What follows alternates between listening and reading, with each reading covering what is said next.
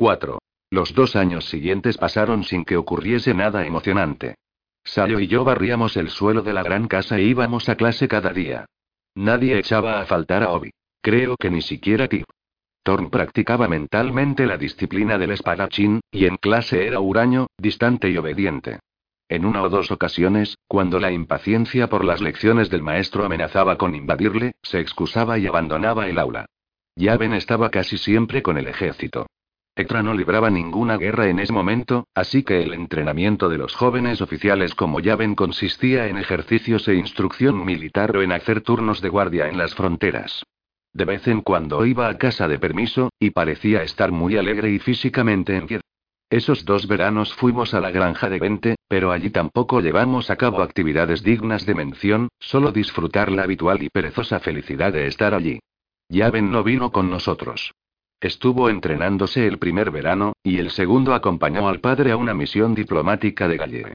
Thorn pasó los dos veranos en la escuela de esgrima, así que Astano fue nuestra líder. Ella nos llevó a la colina de Sentas la primera tarde. Al llegar nos sorprendimos y apenamos, porque la encontramos casi totalmente en ruinas.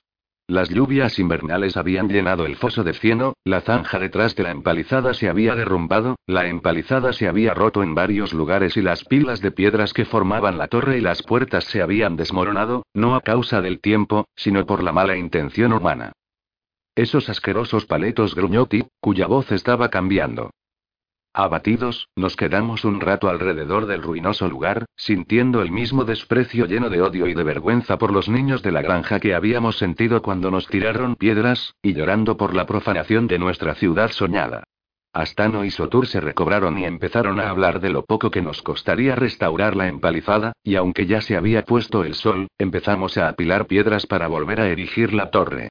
Después regresamos a la casa, dispusimos nuestros jergones bajo las estrellas y planeamos la reconstrucción de Sentas. Sotur dijo. Sabéis, si pudiésemos conseguir que algunos de ellos nos ayudase quizá no nos odiarían. Uh. No los quiero ver cerca, dijo Rhys. Son asquerosos. No son de fiar, dijo Uter, que ese verano estaba menos delgado y huesudo, pero igual de mojigato. El de la burra estaba bien, añadió su hermana Uno. Comi recordó a Stano. Sí, era agradable. ¿Os acordáis de cuando cantó? Tumbados, recordamos esa noche dorada y misteriosa en la cumbre de las colinas.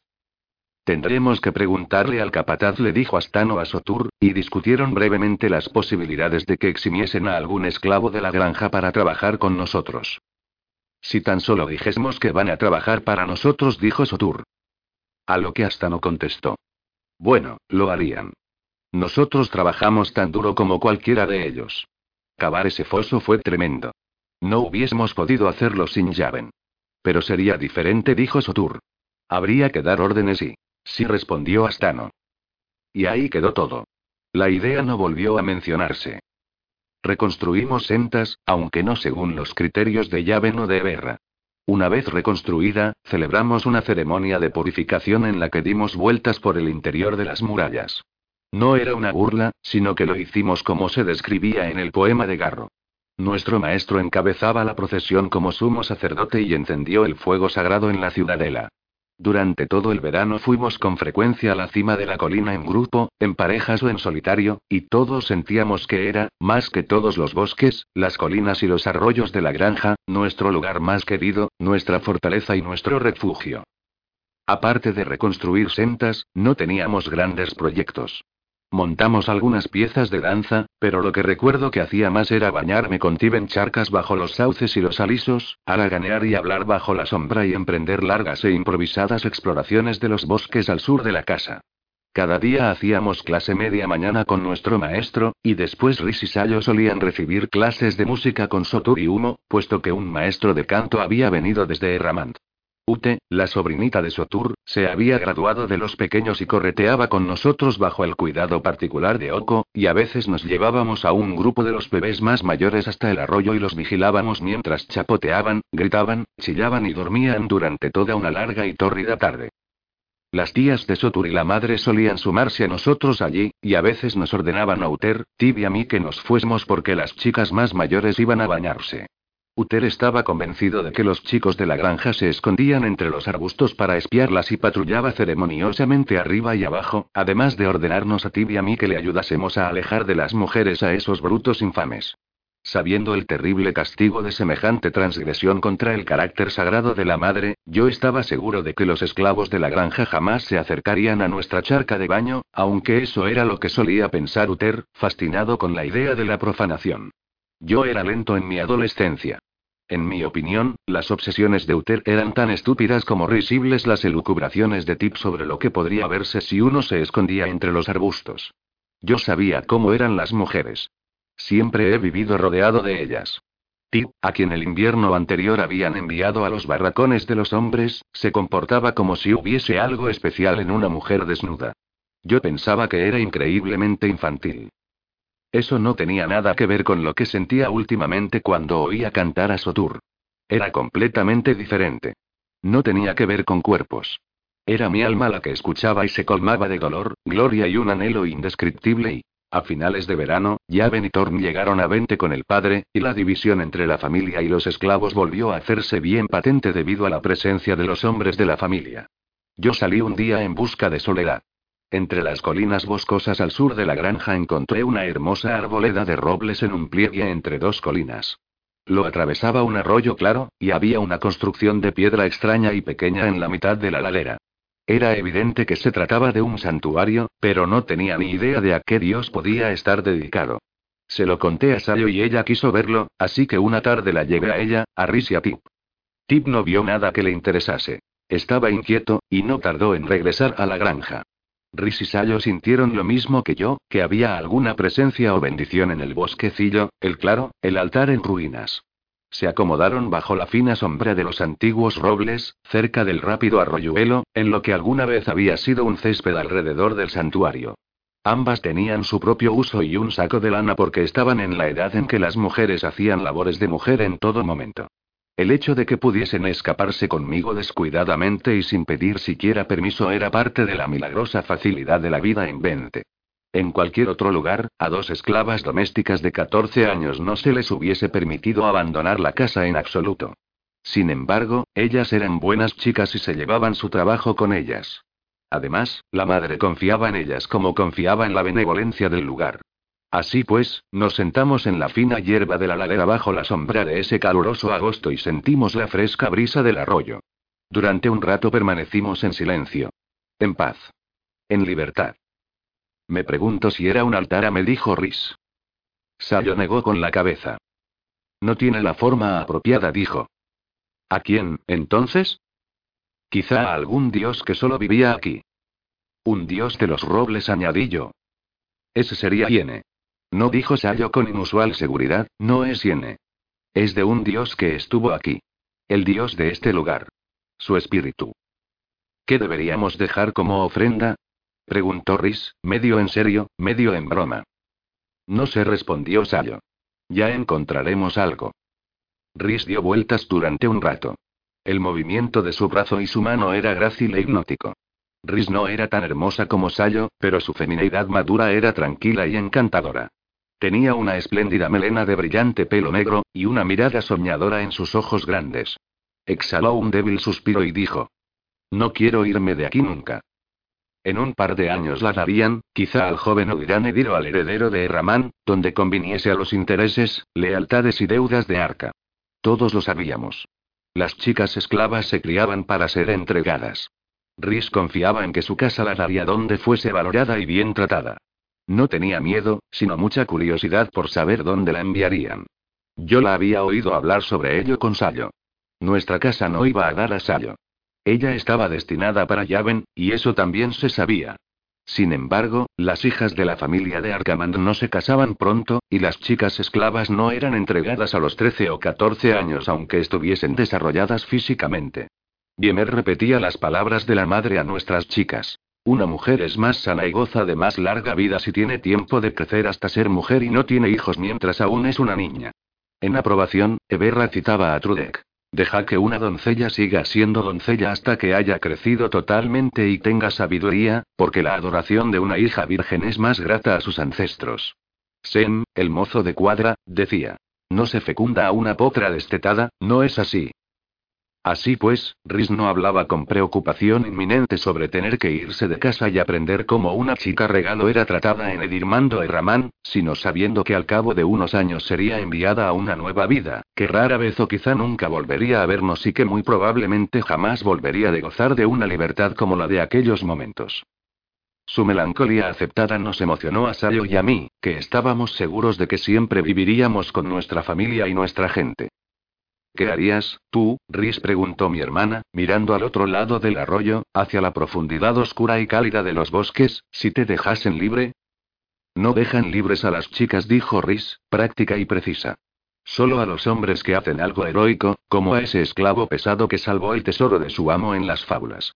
Pero hay países donde no hay esclavos. Si vivieses en uno de ellos serías libre. Todos lo son. Pero sería extranjera, dijo Rhys con una sonrisa. ¿Cómo podría saber lo que haría? Locuras de extranjera. Bueno, pero imagínatelo. Si te liberasen aquí, en Etra. Se puso a pensar sobre ello. Si fuese una mujer liberada podría casarme. Podría quedarme con mis hijos y pero tendría que cuidar de ellos yo misma tanto si quisiese como si no, no es así. No lo sé. No conozco a ninguna mujer liberada. No sé lo que debe ser. ¿Qué harías tú? No lo sé, dijo Sayo. No sé por qué pienso sobre ello, pero lo hago. Sería bonito casarse, dijo Rhys, pensativa, al cabo de un rato. Por si no lo sabías. Yo no entendía qué quería decir. Oh, sí. Respondió Sayo sinceramente. Pero tú lo sabes, Sal. Ya vendí nunca te compartiría. No, no lo haría, dijo Sayo con un pozo de ternura en su voz, como siempre que hablaba de Yaven, y con un reparo lleno de orgullo. En ese momento entendí que Rhys se había referido a la potestad de un amo para dar a la joven que hubiese recibido, prestarla a otros hombres, enviarla a las habitaciones de las mujeres para que cuidase a los bebés de otras mujeres o para lo que gustase. Era un poder al que ella nada podía objetar, sino que debía simplemente someterse. Pensar en eso me hizo sentir muy afortunado de ser un hombre, y me avergoncé un poco cuando Sayo me preguntó. ¿Qué harías tú, Gaz? Si me liberasen, ella asintió con la cabeza mientras me miraba con ternura y orgullo, pero sin vergüenza, solo tomándome un poco el pelo. Yo pensé durante un momento y respondí. Bueno, me gustaría viajar. Me gustaría ir a Mesun, donde está la universidad. También me gustaría ver Pagadi, y quizá las ruinas de Sentas. Y ciudades sobre las que hemos leído, como Resba de las Torres y Ansul la Magnífica, con sus cuatro canales y quince puentes y... Y luego, Luego regresaría a Arkaman con muchos libros nuevos. El maestro Di ni siquiera quiere oír hablar de comprar libros nuevos. Lo antiguo es más seguro, farfulle carraspeando, imitando a Eberra cuando se ponía grandilocuente.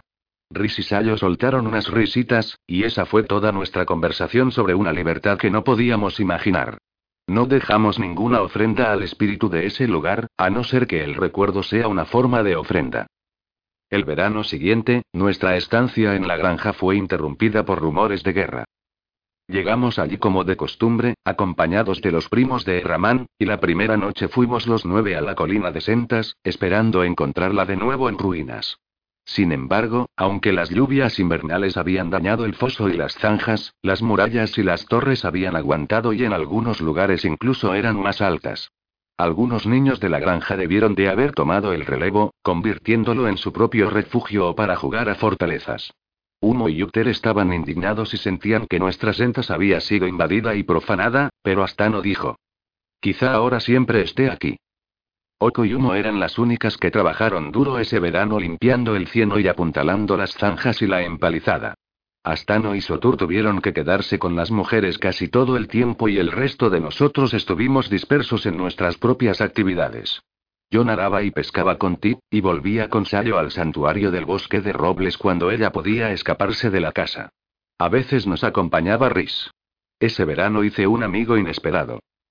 Les había estado echando una mano a las niñas para apuntalar la empalizada en ventas y volvía a casa cruzando el viñedo en la hora más tórrida del día.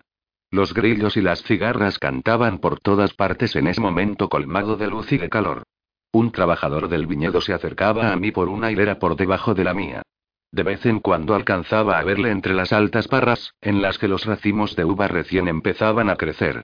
Cuando pasó por mi lado se detuvo y dijo, Di. Así era como la gente de campo le hablaba a un amo, no por el nombre, sino por el tratamiento honorífico. Sorprendido, me detuve y le miré a través de los largos vástagos de la parra. Le reconocí. Era Comi, el chico que había guiado a la burra cuando ascendimos hasta la cumbre de las colinas y que había cantado aquella noche. Parecía mucho mayor. Le hubiese podido confundir con un adulto. Tenía una barba rala de pocos días y su rostro era anguloso y huesudo. Pronuncié su nombre. Era evidente que estaba sorprendido y complacido de que lo hubiese conocido. Se quedó callado durante un momento y luego dijo. Espero que estuviese bien lo que hicimos en el sitio de las piedras. Estaba muy bien, le respondí. Fueron algunos compañeros de Meriflos que las tiraron el año pasado. Está bien. Es solo un juego. No sabía qué decirle a este hombre a gusto. Me costaba mucho entender su acento cerrado, y podía oler su olor rancio aunque estábamos a cuatro o cinco pies de distancia. Iba descalzo, y sus pies oscuros y callosos estaban plantados en la tierra como las raíces de la vid. Hubo un largo silencio, y estaba a punto de decirle adiós y seguir mi camino cuando Comi me dijo. Puedo enseñarte un buen sitio para pescar. Yo había pescado mucho ese verano. Tip y yo habíamos oído que había arroyos en los que los granjeros cogían salmones, aunque nosotros no habíamos pescado ninguno. Yo dije algo para demostrar mi interés, y Comi respondió. Esta tarde en la fortaleza de piedra. Y se fue dando largas zancadas entre las viñas. Aunque yo tenía reservas sobre esa aventura, fui a sentas ya entrada la tarde, diciéndome a mí mismo que si Comi no aparecía podía trabajar un poco con Oco y Hugo. Sin embargo, poco después de llegar lo vi acercarse a través de las viñas. Fui hacia él, nos encontramos y seguimos el arroyo que estaba al pie de la colina hasta el lugar donde se unía a un arroyo mayor. Seguimos este nuevo arroyo durante unos 800 metros por un sendero bajo sauces, alisos y laureles, hasta que llegamos al pie de una colina donde el agua caía a unas cuencas profundas para luego correr tranquila entre grandes cantos rodados. Los dos teníamos nuestros rudimentarios aparejos de pesca. En silencio pusimos el cebo en el seral y escogimos una roca redondeada para colocarnos y tirar la caña a las oscuras charcas. Era una de esas tardes cálidas y tranquilas de los días largos del año, y aún debía de faltar una hora para la puesta de sol. La luz se filtraba a través de los árboles en rayos que caían con un suave sesgo. Multitud de moscas dibujaban hoyuelos en la superficie del agua y volaban en la oscuridad cerca de la orilla. Al cabo de un minuto aproximadamente un pez picó en mi sedal, y yo, por instinto o por accidente, lo saqué del agua. Era un espléndido animal de motas rosadas, y debía de pesar entre uno y dos kilos. Apenas sabía qué hacer con semejante captura. Comi sonreía. La suerte del principiante dijo, tirando nuevamente el sedal. Mientras estábamos allí, tirando la caña y pescando algo de vez en cuando, sentí simpatía y gratitud por el joven silencioso, delgado, enjuto y enigmático que estaba allí encima de las piedras, sobre el agua. No sabía por qué se había acercado a mí salvando la ignorancia y la enemistad que mantenía distantes a los granjeros de la gente de la ciudad, o cómo había sabido que podíamos ser amigos a pesar de la enorme desigualdad de nuestros conocimientos y experiencias, pero así fue. Apenas nos dijimos nada, pero en nuestro silencio había confianza. Cuando la luz colorada se extinguió entre los árboles recogimos nuestras capturas. Él tenía una bolsa de rejilla, y yo puse mis pescados en ella, el primero y más grande y otros dos más pequeños junto a los dos que él había cogido, un salmón y un pescado delgado de boca fiera, quizá un lucio. Le seguí por el sendero invisible a través de los bosques oscuros hasta que salimos a los viñedos. Por entonces ya estaba oscuro, incluso a cielo abierto. Cuando llegamos a la carretera le dije. Gracias, Comi. Él asintió y se detuvo para darme mis pescados. Quédatelos. Él dudó. Yo no puedo cocinarlos. Se encogió de hombros, y su sonrisa brilló en la oscuridad. Me dio las gracias con un susurro y salió corriendo, desapareciendo casi al instante en la penumbra entre las altas parras de largos vástagos. Después de ese día, fui a pescar con Comi en varias ocasiones, siempre en diferentes lugares. Me ponía un poco nervioso darme cuenta de que él siempre sabía dónde estaba yo, puesto que siempre me encontraba cuando estaba libre y me preguntaba casi sin palabras si quería ir a pescar esa tarde. Nunca llegué a Tip, y ni siquiera le conté mis expediciones con Comi, puesto que sentía que no tenía derecho a hacerlo. Si Comi hubiese querido que Tip nos acompañase, se lo hubiese pedido él mismo. Sí le hablé a Sayo sobre Comi, porque con ella no tenía secretos. A ella le gustaba oírme hablar de él. Cuando no entendía por qué me escogía como compañero y me llevaba a sus valiosas charcas de pesca, ella me respondía. Bueno, probablemente esté solo, y tu compañía le gusta. ¿Y cómo sabía que iba a gustarle mi compañía? Por aquel día que subimos las colinas. Además, ellos nos ven más que nosotros a ellos, estoy segura y siente que puede confiar en ti. Es como conocer a un lobo, dije yo. Me gustaría que pudiésemos ir a su pueblo, dijo mi hermana. Parece tan extraño que no podamos. Como si realmente fuesen animales salvajes o algo así. Algunas mujeres que vienen a la granja son parientes de la gente de la casa. Parecen agradables, solo que es difícil entender lo que dicen.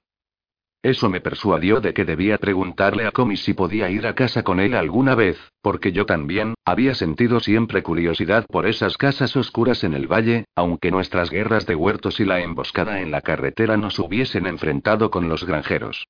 Así pues, cuando Comi y yo regresábamos del río al atardecer, le dije. Iré contigo. Esa noche habíamos pescado mucho, y nuestro premio era un enorme salmón tan largo como mi antebrazo. Llevarlo era una especie de excusa. Él no dijo nada, y al cabo de un rato añadí. ¿Les importará? Creo que a él le costaba tanto entender el significado de mis palabras como a mí su dialecto. Lo consideró y finalmente se encogió de hombros.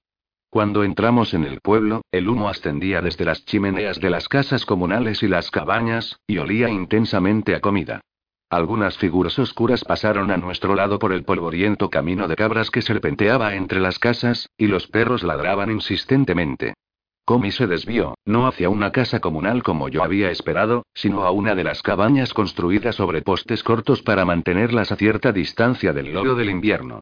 Un hombre estaba sentado en los escalones de madera que conducía hasta la puerta. Le había visto trabajar en los viñedos. Él y Comi se saludaron con una especie de gruñido y el hombre le preguntó. ¿Quién es ese? Es de la casa, respondió Comi. Hola, dijo el hombre, incorporándose y preparándose para levantarse. Creo que pensó que Comi había llevado a uno de los chicos de la familia, y eso le aterrorizaba. Comi dijo algo que me identificaba como esclavo doméstico, lo que tranquilizó al hombre, que se quedó mirándome en silencio. Me sentí muy incómodo, pero después de haber llegado hasta allí no quería echarme atrás. ¿Puedo entrar? Pregunté. Comi dudó, se volvió a encoger de hombros y me llevó adentro de la casa. El interior de la misma estaba totalmente oscuro, a excepción del débil resplandor de un fuego bajo pesadas cenizas en la chimenea. Adentro había mujeres, un anciano y algunos niños. Bultos oscuros agolpados bajo el aire pesado que olía a cuerpos humanos, a perro y a comida, a madera, a tierra y a humo. Comi cogió el pescado grande que yo llevaba y, junto con el resto de nuestra captura, se lo dio a una mujer de la que yo solo podía ver una sombra voluminosa y el brillo de un ojo. Intercambiaron algunas palabras, y luego ella se dirigió a mí. Entonces, ¿quieres comer con nosotros, Di? Su voz parecía poco amistosa, incluso desdeñosa, aunque esperó la respuesta. No, Mario, tengo que ir a casa, gracias, dije. Es un pescado grande, dijo ella, sosteniendo el gran pescado entre las manos. Gracias, Comi respondí, retrocediendo. Qué suerte y en bendigan la casa. Yo salí corriendo, intimidado, horrorizado y aliviado de haberme ido, aunque también contento de haber llegado tan lejos. Al menos tenía algo que contarle a Sayo. Ella supuso que en la cabaña vivía una familia y que el hombre de las escaleras podía ser el padre de Comi. Gracias a las conversaciones de las mujeres de la granja había deducido que, aunque naturalmente no contraían matrimonio, esa gente de campo solía vivir con su esposa e hijos, y a veces con varias esposas e hijos.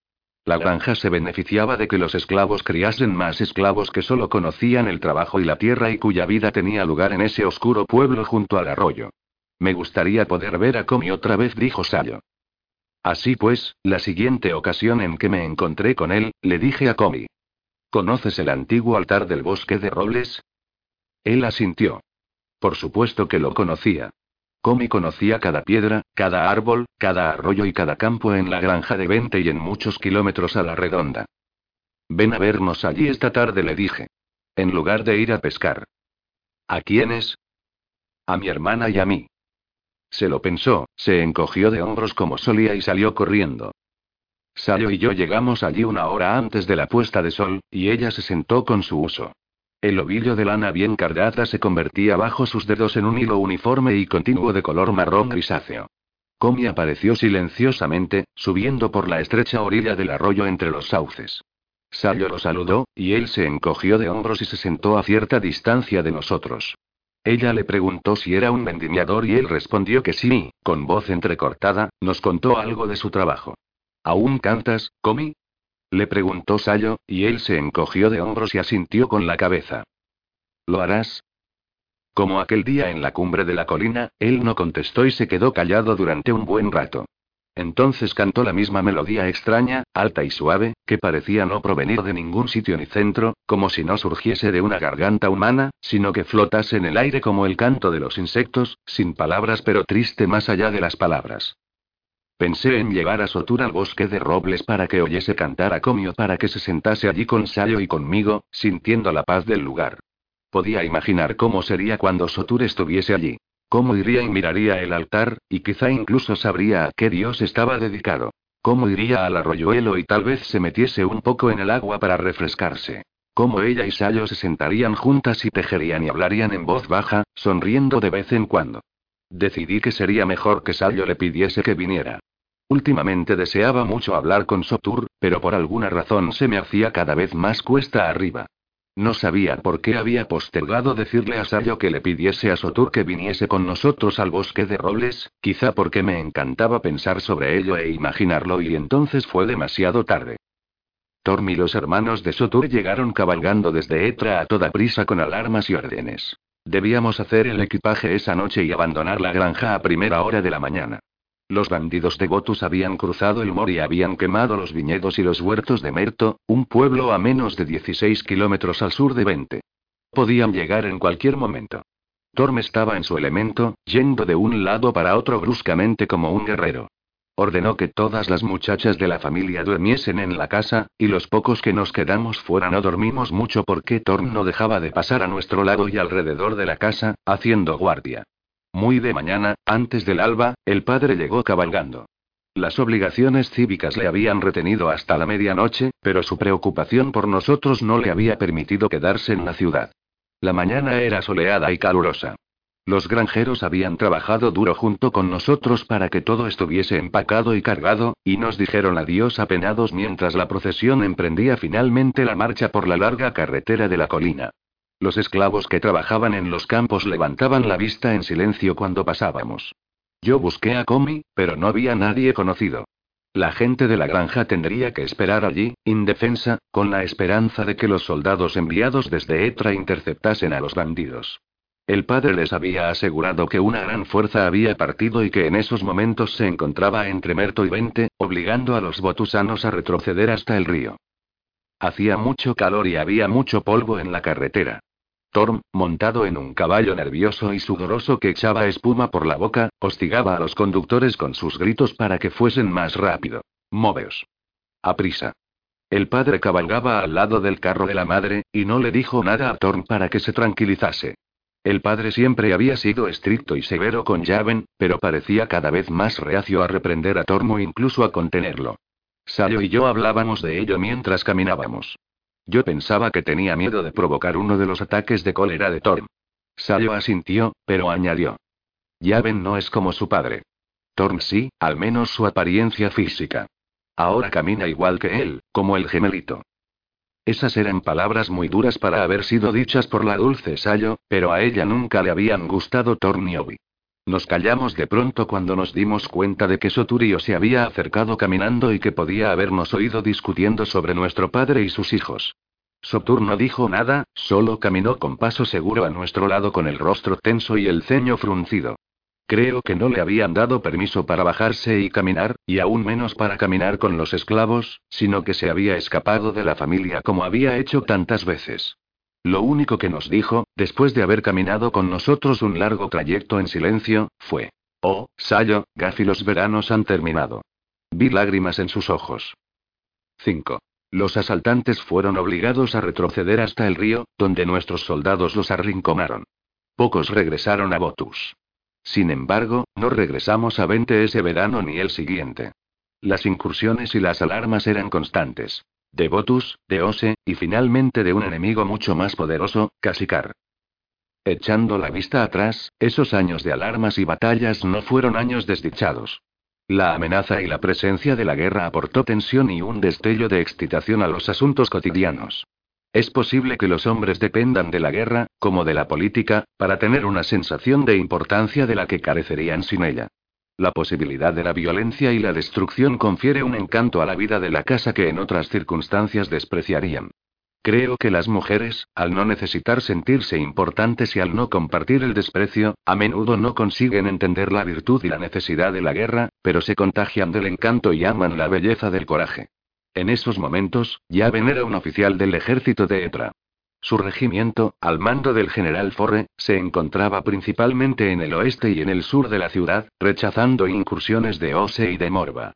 Los combates eran esporádicos, con largos períodos de tranquilidad durante los cuales el enemigo se reagrupaba y Yaven podía volver a casa. Para su vigésimo cumpleaños, su madre le regaló a mi hermana Sayo, que en aquel entonces tenía 13 años.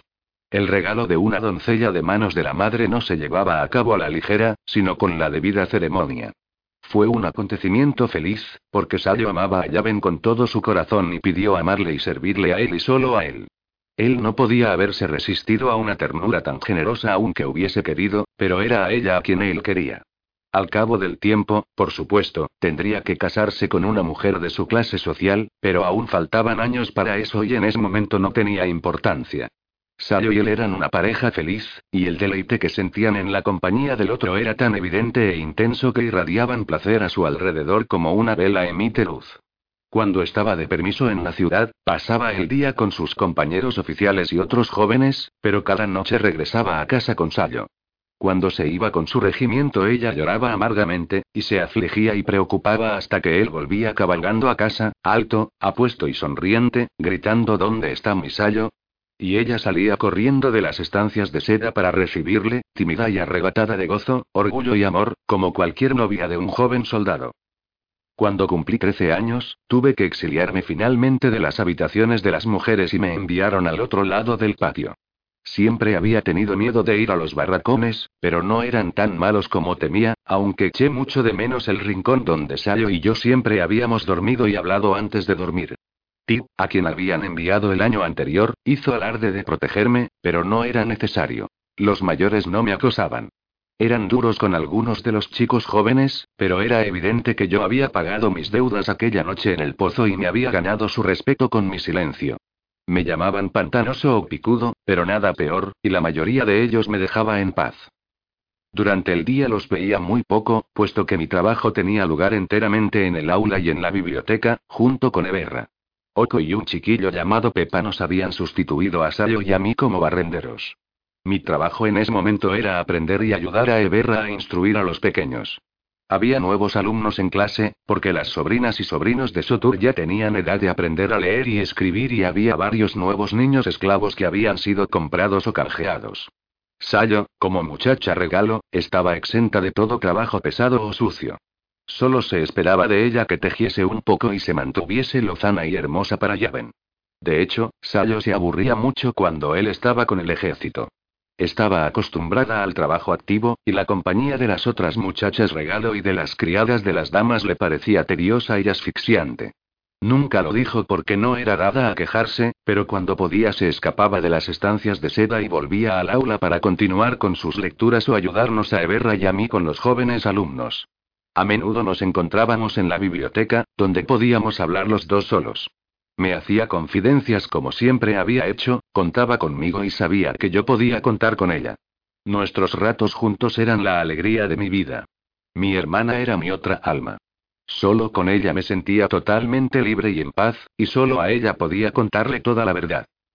No he dicho nada sobre lo que yo llamaba recuerdos, esas visiones o sueños que tenía de niño estando despierto. Aún venían a mí, aunque con menos frecuencia. Mi persistente hábito de no hablar de ello con nadie excepto con Sayo hace que ahora me sea difícil contarlos. En 20 apenas tuve ningún recuerdo de ese tipo, pero al volver a Arcamán, de vez en cuando, normalmente cuando estaba leyendo a solas, a punto de quedarme dormido o mientras me despertaba, veía la colina azul sobre el agua reluciente y los juncos y sentía el ligero e inestable balanceo del bote. A veces veía la nieve cayendo sobre los tejados de Etra, puesto que podían ser auténticos recuerdos además de presagios.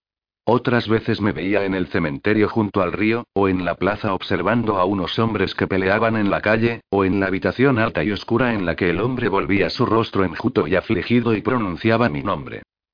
Solo rara vez tengo ahora una nueva visión o recuerdo algo que no haya recordado anteriormente. Muchas veces recordaba haber subido la empinada colina de una ciudad que no conocía.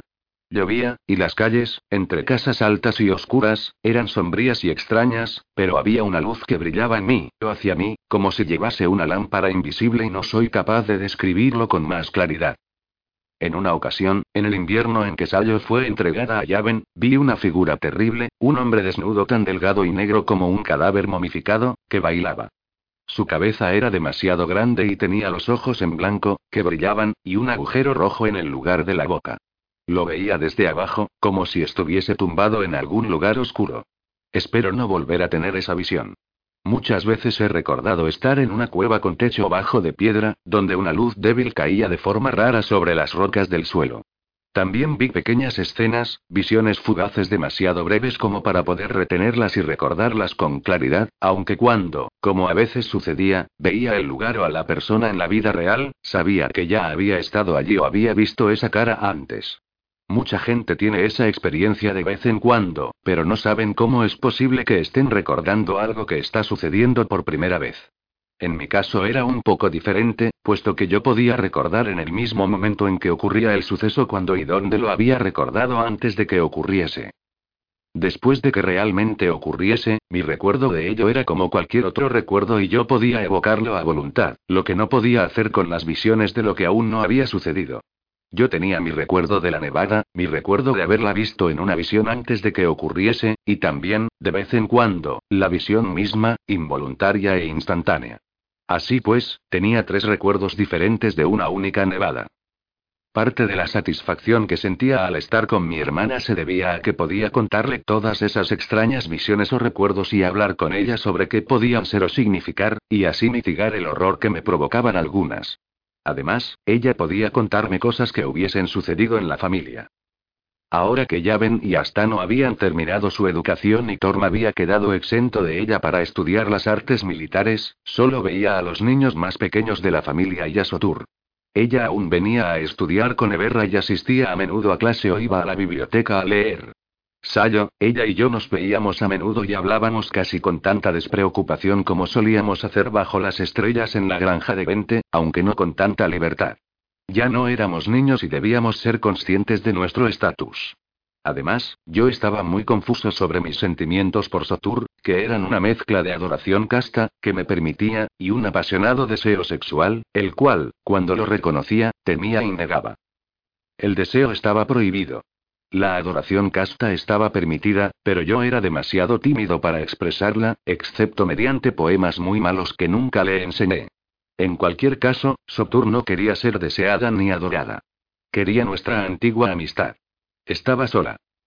Su mejor amiga siempre había sido Astano, y Astano estaba siendo preparada para el noviazgo y el matrimonio. Sayo me dijo que se hablaba de prometer en matrimonio a Astano con Corrit Belto Morunda, el hijo del senador más rico y poderoso de Etra, a quien el padre Altanarca debía gran parte de su poder e influencia. Sayo oyó muchos chismes de ese tipo en las estancias de seda. Luego me contaba todo lo que oía y hablábamos sobre ello. Corrit Runda, decían, nunca había hecho ningún servicio militar. Sus amigos eran un grupo de nobles de poca importancia, libertos jóvenes y ricos que llevaban una vida disipada. Se decía que era guapo, pero que tendía a engordar. Nos preguntamos qué sentiría nuestra dulce y galante Astano por correr Runda, si querría ser prometida en matrimonio con él y hasta qué punto lo que ella quisiese influiría en el padre y la madre. En cuanto a Sotur, su sobrina huérfana, sus deseos sobre el matrimonio no contarían mucho, y se la casaría para conseguir los contactos más ventajosos. Era el destino de casi todas las muchachas de las familias, no muy diferente del de las chicas esclavas. A veces, pensar en que mi Sotur, tan formal y de voz tan dulce, era entregada a algún hombre indiferente me provocaba una ira abrasadora e impotente, hasta el punto en que llegué a creer que deseaba que ocurriese para que ella se fuese de la casa y yo no tuviese que verla a diario. Me avergonzaba ser solo un esclavo de 14 años que únicamente podía escribir poemas estúpidos y anhelar y anhelar y anhelar tocarla, sin ser capaz de hacerlo. Sayo sabía cómo me sentía, por supuesto. No podía esconderle nada a Sayo aunque quisiese. Ella sabía que yo guardaba, bien doblada en una bolsita que llevaba al cuello con un cordón, una nota que Sotur me había escrito hacía un año cuando tuve fiebre. Recupérate pronto, querido Gavir, todo es aburrido como el polvo sin ti. A Sayo le daba pena mi deseo imposible y se preocupaba por la injusticia que satisfacía plenamente el amor de ella e impedía completamente el mío, incluso en sueños. Había historias de amor entre mujeres nobles y esclavos, por supuesto, pero todas eran tristes y vergonzosas. Al final acababan en la mutilación o la muerte para el hombre y quizá no la muerte para la mujer, algo más propio de otras épocas, pero sí en la deshonra pública y la degradación. Sayo intentaba dar sentido a esas severas leyes y entender que el motivo de las mismas era protegernos. Me convenció a mí y a ella misma de que, de hecho, nos protegían, pero no intentaba aparentar que fuesen justas. La justicia está en manos de los dioses, escribió un antiguo poeta, las manos mortales solo pueden blandir la misericordia y la espada. Le recité ese verso y le gustó. Lo repitió. Creo que le hizo pensar en Yaven, su héroe amado y de buen corazón, que blandía la misericordia y una espada. El amor romántico y el deseo eran mi tormento. Sayo era mi consuelo, y también lo era mi trabajo. Eberra me había dado vía libre en la biblioteca de Arcamán, a la que hasta entonces nunca había entrado, ni siquiera cuando era barrendero y recorría toda la casa. La puerta de la misma estaba en el pasillo que estaba al otro extremo del santuario abovedado de los ancestros. La primera vez que entré, sentí el miedo de cruzar un umbral sagrado, como si hubiese transgredido el santuario y entrado en la sala de los ancestros. La biblioteca se encontraba en una sala pequeña y bien iluminada por dos altas ventanas de vidrio transparente. Había más de 200 libros en sus estantes, todos cuidadosamente ordenados por Eberra, que también les quitaba el polvo. La sala olía a libros, ese olor que para algunos es viciado y para otros embriagador, y reinaba el silencio. Nadie atravesaba ese pasillo excepto para barrerlo o para entrar en la biblioteca, y nadie entraba en la biblioteca excepto Eberra, Soptur, Sayo y yo. Las chicas podían entrar, porque Sotur le había pedido a nuestro maestro que les concediese ese privilegio, y Eberra no podía negarle nada a ella. Sotur era la única niña de la familia que se dedicaba a leer o estudiar, porque Yaven y Astano ya no eran libres para hacer lo que quisiesen. Ella le dijo a Eberra que él les había transmitido a ella y a Sayo una sed del alma por los libros y las ideas, y no debía privarlas ahora que Sayo estaba pasando hambre de saber entre la necedad que reinaba en las estancias de seda y a ella le sucedía lo mismo entre la fatuidad de los comerciantes y el analfabetismo de los políticos. Así pues, con el permiso del padre y la madre y después de muchas advertencias en contra de leer indiscriminadamente, Eberra les dio una llave a cada una. Para mí fue duro admitirlo, y nunca hablé de ello con Sayo o Sotur, pero la tan deseada biblioteca resultó una decepción.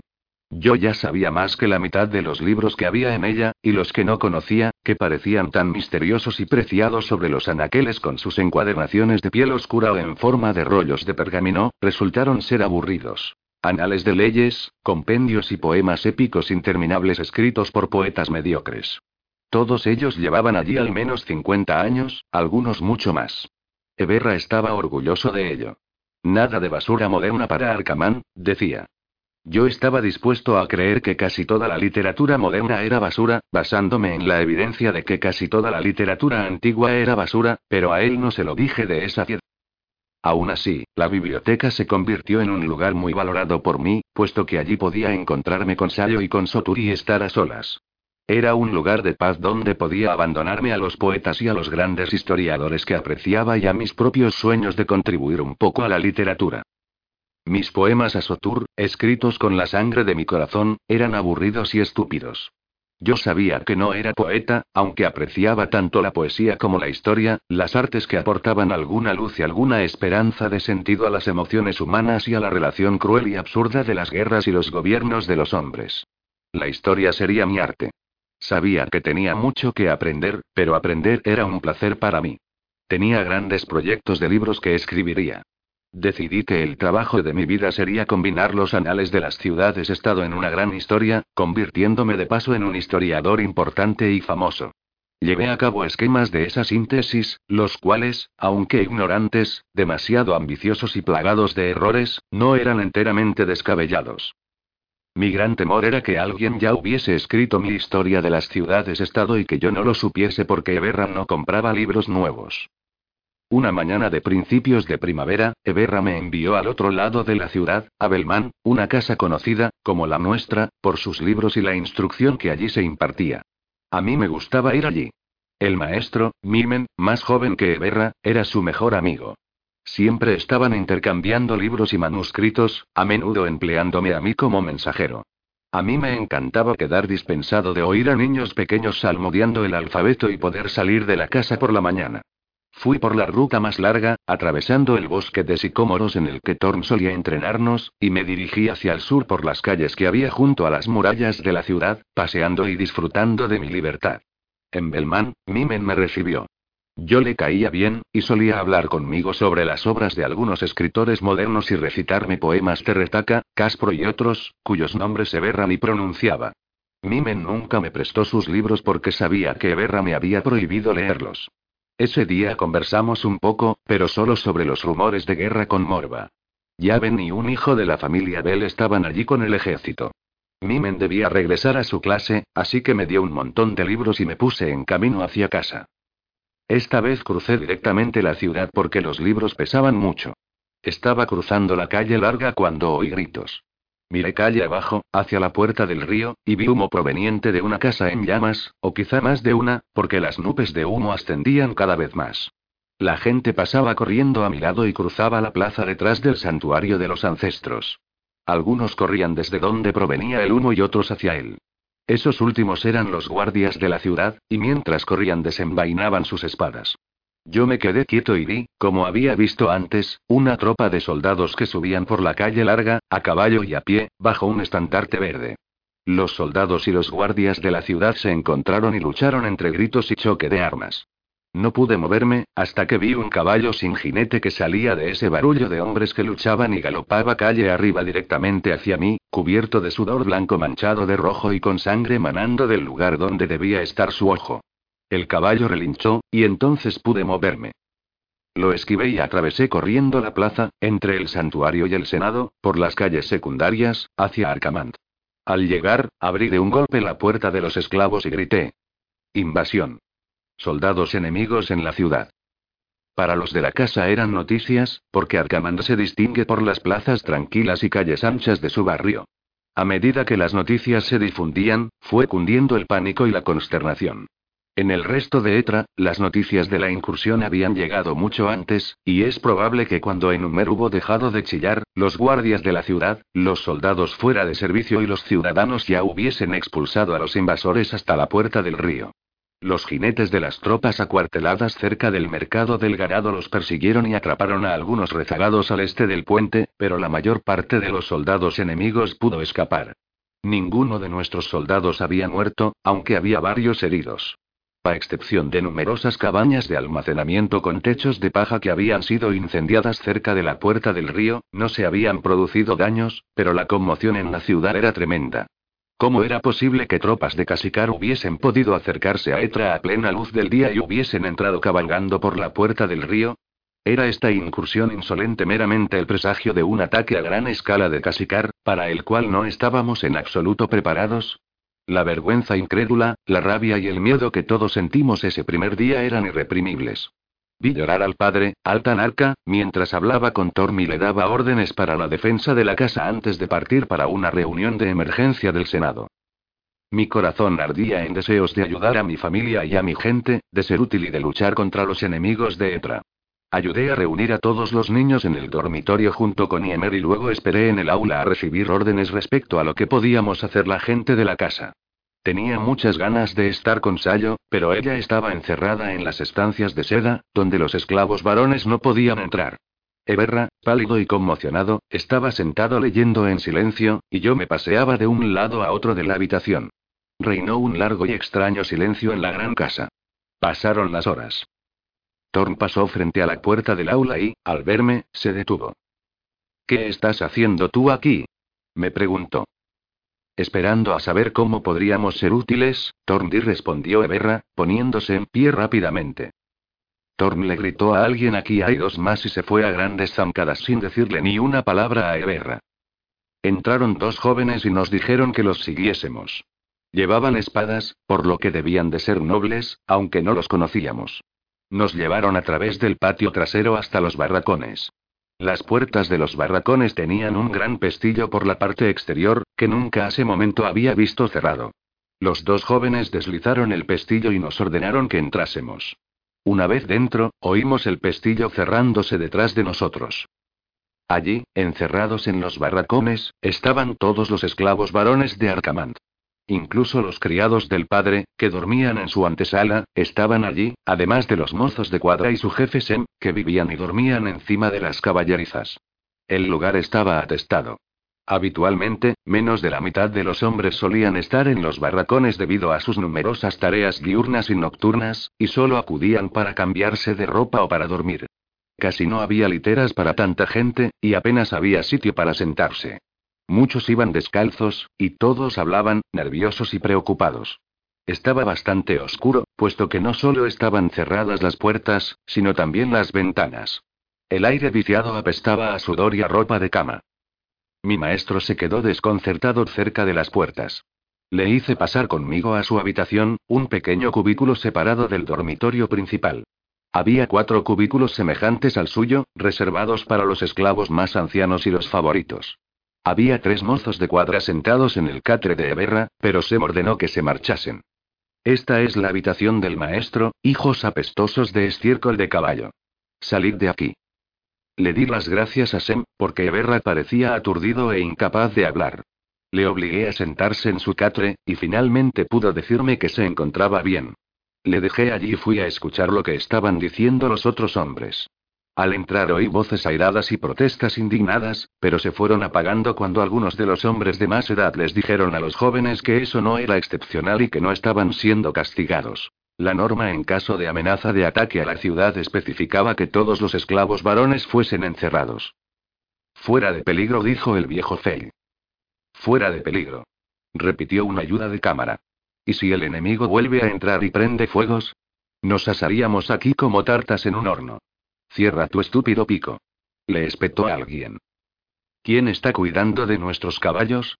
dijo uno de los mozos de cuadra. ¿Por qué no pueden confiar en nosotros? ¿Qué otra cosa hemos hecho siempre sino trabajar para ellos?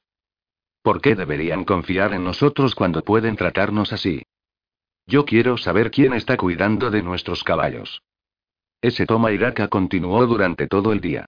Algunos de los muchachos más jóvenes eran alumnos míos, y tendían a agruparse a mi alrededor, supongo que por costumbre. Desesperado de aburrimiento, dije finalmente. Vamos, bien podríamos hacer nuestra clase. Pepa. Empieza a recitar el puente sobre el Nisas. Habían estado aprendiendo esa excelente balada, y les gustaba. Pepa, un buen estudiante, era demasiado tímido para empezar a recitar entre todos esos adultos, y yo di la entrada. Bajo las murallas de Etra y vamos, Pepa. Pepa se unió, y pronto los chicos empezaron a pasarse las estrofas de uno a otro como hacíamos en clase.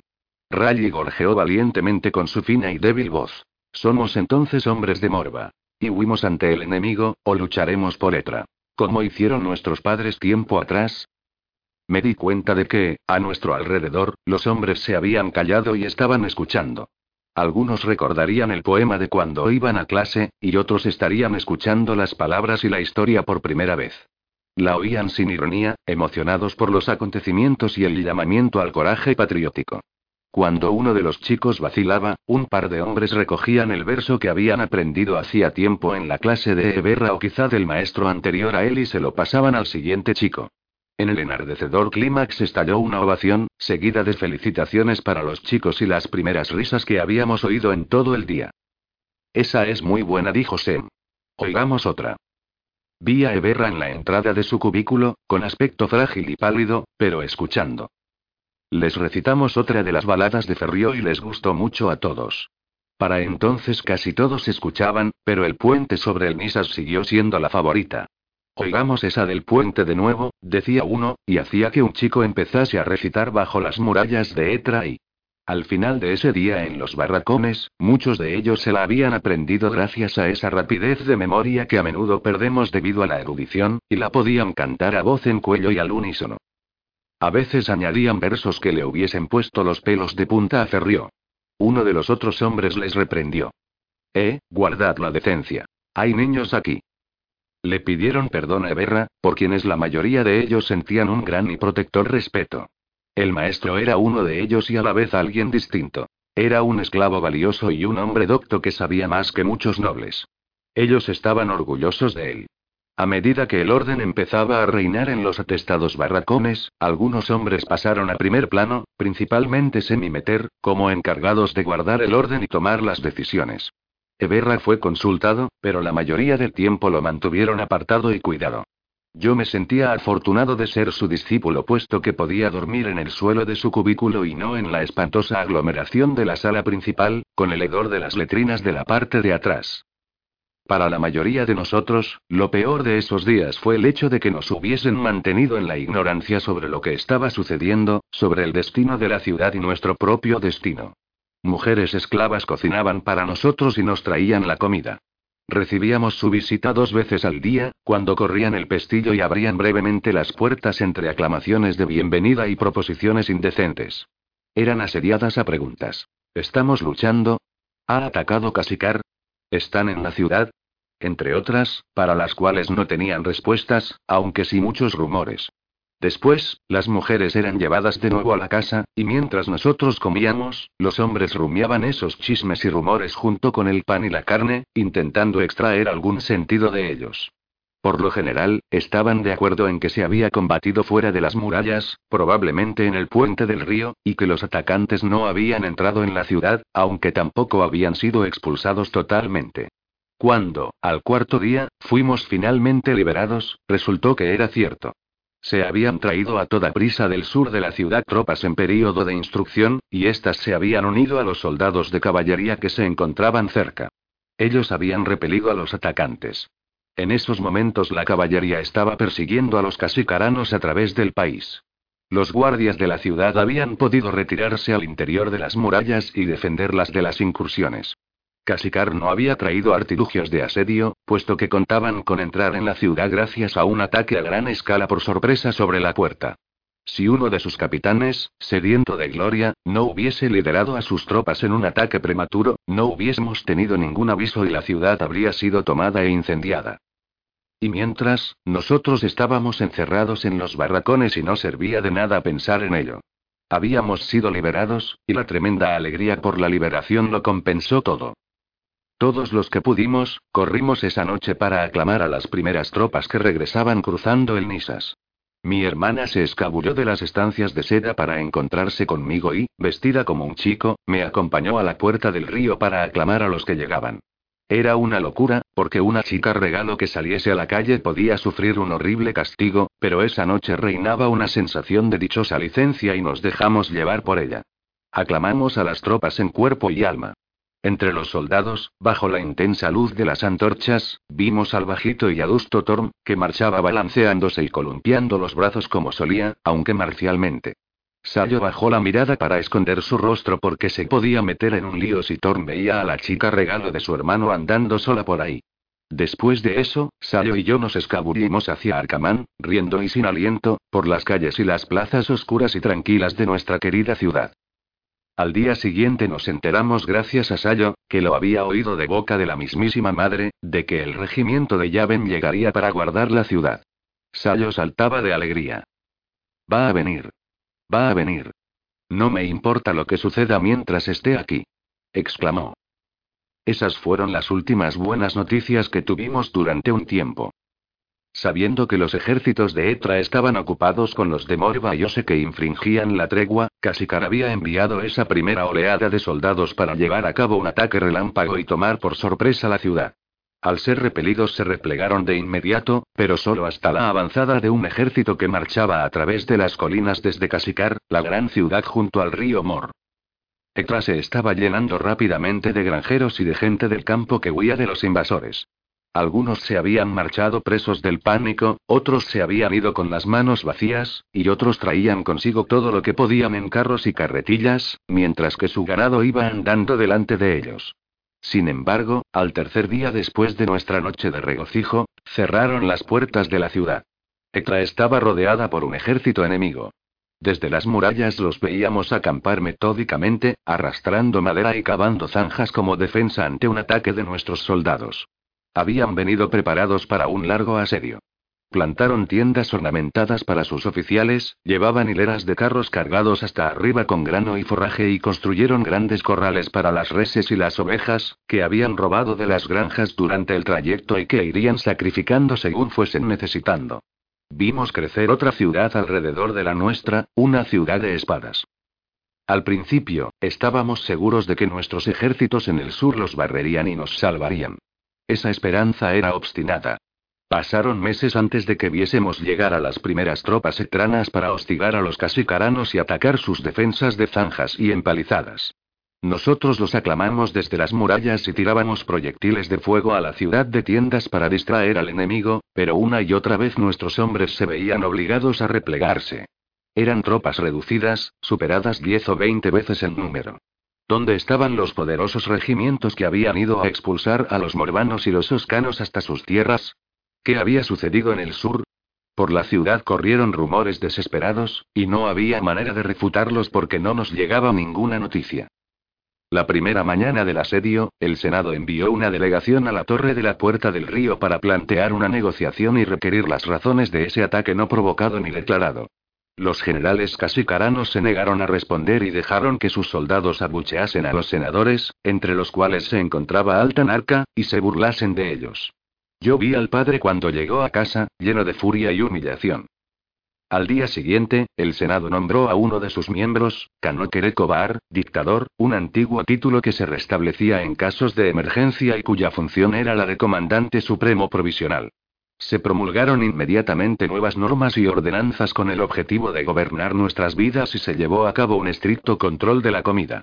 Las reservas de todas las casas se guardaban en los grandes almacenes del mercado y se compartían con puntualidad y precisión rituales. Los acaparadores eran ahorcados en la plaza ante el santuario de los ancestros.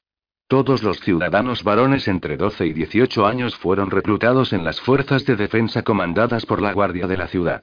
En cuanto a nosotros, muchas casas volvieron a encerrar a sus esclavos varones nada más empezar el asedio. El padre de Arcamando se limitó a restringir nuestros desplazamientos nocturnos a la casa y sus jardines, manteniendo un estricto toque de queda, y poco después la misma política fue impuesta por el dictador.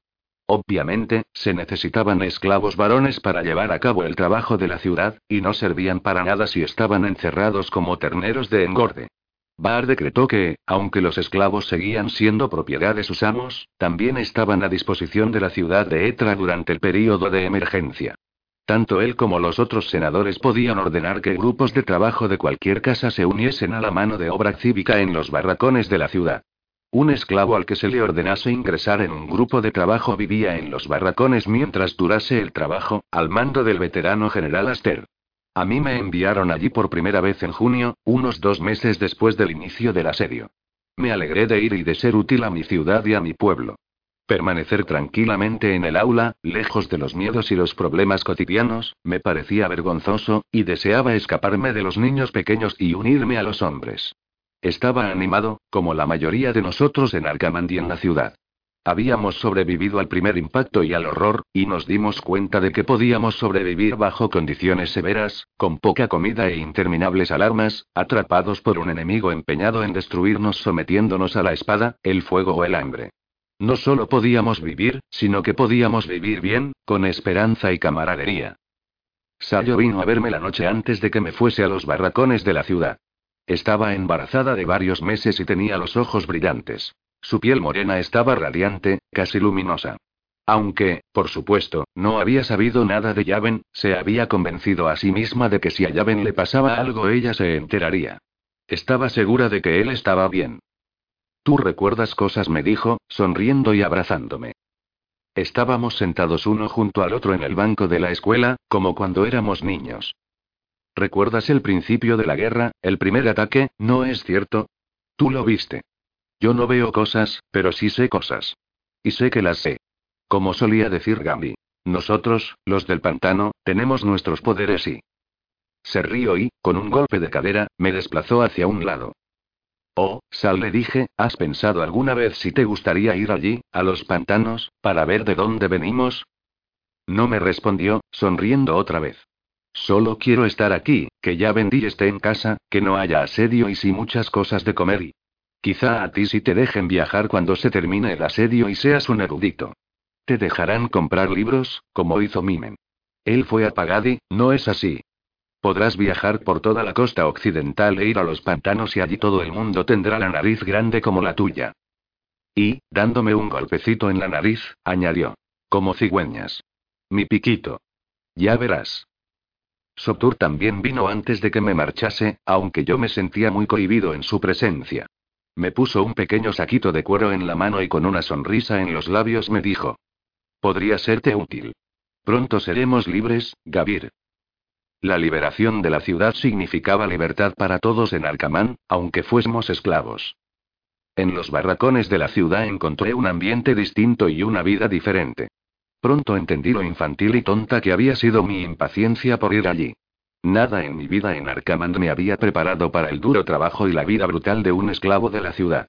La cuadrilla a la que me asignaron tenía encargada la tarea de desmantelar un viejo edificio utilizado como almacén y llevar las piedras hasta la puerta oeste para su uso en reparaciones de la torre y la muralla. Las piedras eran enormes, y cada una de ellas debía de pesar media tonelada. El trabajo requería de habilidades que nadie en el grupo tenía y de herramientas que debíamos improvisar. Trabajábamos desde el alba hasta la noche, y nos alimentábamos con las mismas raciones que recibíamos en Arcamán, las cuales eran adecuadas para aquella vida, pero no para esta. Las únicas capacidades de Kot, el jefe de nuestra cuadrilla, eran su gran fuerza y su indiferencia al dolor. El jefe de Kot, el ayudante de Aster para esta división de esclavos, era Obi. Obi fue la primera persona que vi cuando llegué a los barracones de la ciudad. Estaba mucho más musculoso y se había afeitado la cabeza, lo que atenuaba su parecido con el padre y con Thorm. Sin embargo, allí estaba la cicatriz que separaba su ceja y su habitual mirada truculenta. Estaba a punto de hablarle cuando él me miró fijamente con odio y desprecio y se dio la vuelta. No me dirigió la palabra durante los dos meses que viví en los barracones de la ciudad. Fue él quien me asignó a la cuadrilla de las piedras, como nos llamaban. También hizo mi vida más dura de otras maneras, pues tenía autoridad para ello. Los otros hombres se dieron cuenta y algunos me maltrataban para ganarse el favor de Obi, mientras que otros hicieron todo lo posible para protegerme de él. Me preguntaban qué tenía el jefe contra mí, a lo que yo respondía que no lo sabía, excepto que me culpaba de su cicatriz. Aster nos exigió que le confiásemos todo nuestro dinero porque había hombres en los barracones que eran capaces de matar por un penique. Yo detestaba separarme de las diez águilas de bronce del saquito de cuero, el regalo de Sotur, que era el único dinero que jamás había tenido. Aster fue honesto según su criterio y se quedó con una quinta parte de lo que nos guardó, pero si se le pedía repartía el resto en monedas pequeñas. Había un floreciente mercado negro de comida, del cual no había sabido nada en Alcamán, y no tardé en aprender dónde debía ir para obtener grano quebrado o carne seca para llenar mi estómago vacío y quién me daba más por mis peniques. Se me acabó el dinero antes de mi estancia allí, y el último medio mes en la cuadrilla de las piedras fue el peor. No lo recuerdo muy claramente, en parte porque el hambre y el agotamiento me provocaban visiones. Los recuerdos venían a mí cada vez con mayor frecuencia, y a veces iba de uno a otro, del lugar de las azules aguas sedosas a yacer en una cama apestosa mirando a un techo de piedra oscura encima de mi cabeza. Después me veía de pie frente a una ventana, a través de la cual podía ver una montaña blanca al otro lado de un estrecho reluciente, y de pronto volvía a levantarme y a llevar con todas mis fuerzas grandes piedras bajo el calor del verano. A menudo era el fuerte escozor del látigo de cote en mis costillas lo que me hacía volver en mí. Despierta, pasmado. Gritaba, y yo intentaba entender dónde estaba y qué debía estar haciendo mientras mis compañeros me maldecían por haraganear, por fallarles y por ponerles a veces en peligro. Al cabo de un tiempo me enteré que hacía semanas que Cod le había pedido a Obi que me sacase de sus cuadrillas, pero Obi se había negado. Finalmente, Cod apeló directamente a su superior Aster, que dijo: Es inútil, enviadle a casa. Cuando fui liberado, me llevó una hora cruzar la ciudad. Tenía que sentarme en cada rincón y en cada plaza para recobrar el aliento, recuperar fuerzas e intentar apartar los recuerdos y las voces, las luces y las caras extrañas que llenaban mi cabeza. A través de las ramas de un bosque vi la fuente y la amplia fachada de Arcamán, al otro lado de la soleada plaza. Atravesé la oscuridad de una apestosa cueva, me desvié hacia la puerta de los esclavos y llamé. Enúmer abrió la puerta. No tenemos nada para darte, dijo bruscamente. Yo no podía hablar. Ella me reconoció y estalló en lágrimas. Me llevaron a la enfermería y me pusieron en una cama. El viejo Remen me frotó un cuento de consuelda en las heridas provocadas por el látigo y me dio té de nevera. Mi hermana vino a abrazarme y, sentada a mi lado en la cama, me tocó el pelo, me cantó suavemente, lloró y se burló de mí. Yo me acordé de la vez que, estando allí, había venido la madre a visitarme, y ese recuerdo era tan vivido que se parecía a los recuerdos que me venían a veces. Le hablé, dándole las gracias. Estoy tan contento de estar en casa. Dije. Claro que sí. Ahora duerme, respondió Sayo con su voz ronca y suave. Y cuando despiertes aún estarás en casa, querido Piquito, querido Gaf. Me dormí. En cuanto me recuperé, lo único que necesitaba era descanso y comida, aunque esta última escaseaba terriblemente, fui al aula y retomé mis obligaciones con Eberra como si nunca hubiese estado fuera.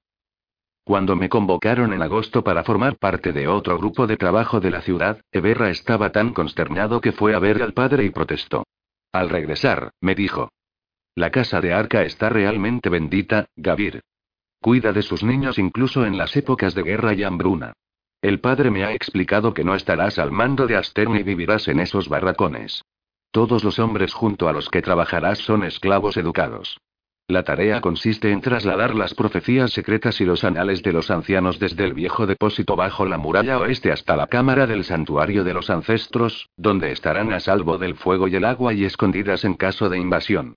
El colegio de sacerdotes del santuario necesita esclavos inteligentes e instruidos para la tarea, que debe ser llevada a cabo con la debida precaución y conforme a los rituales de los ancestros. Habrá que tener cuidado, pero no será un trabajo duro. Es un honor para nuestra casa que te hayan escogido a ti. Él también lo consideraba un honor personal, y creo que estaba un poco celoso de mí y deseoso de ver esos antiguos documentos con sus propios ojos.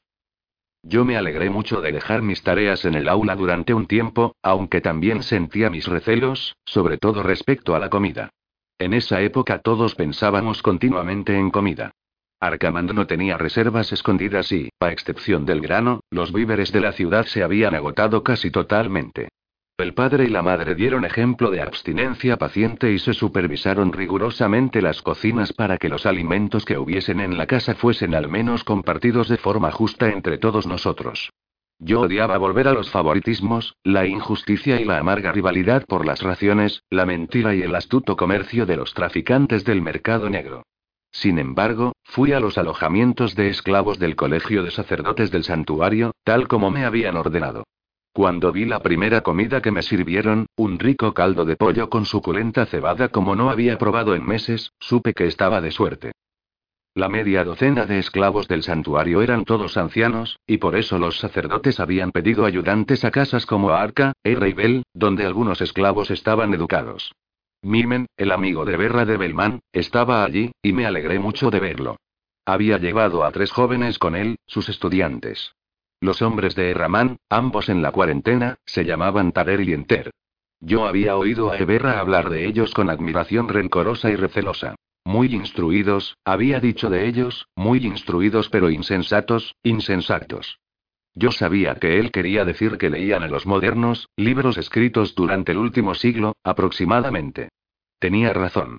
Cuando fuimos al dormitorio esa noche, que estaba abarrotado, con trece hombres durmiendo donde habían dormido seis, aunque era cálido, bien iluminado y tan confortable como podía esperarse, la primera cosa que vi junto a la cabecera de una cama fue un ejemplar de las cosmologías de Orrek Castro. Eberra había hablado de ese poema en una o dos ocasiones como un médico hablaría de una enfermedad espantosa, mortal y contagiosa. Taler, un hombre de rostro impasible y mirada penetrante bajo unas pobladas cejas negras, me vio. ¿Lo has leído, chaval? Me preguntó con un acento del norte y algunas inflexiones de voz desconocidas para mí. Yo negué con la cabeza. Entonces cógelo, dijo Tader, tendiéndomelo. Échale un vistazo. No sabía qué hacer.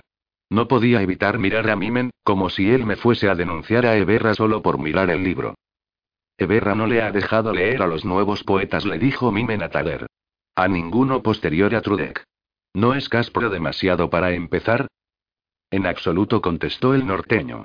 ¿Cuántos años tienes, chaval? ¿Catorce? ¿Quince? Es la mejor edad para disfrutar a Caspro. ¿No conoces esta canción?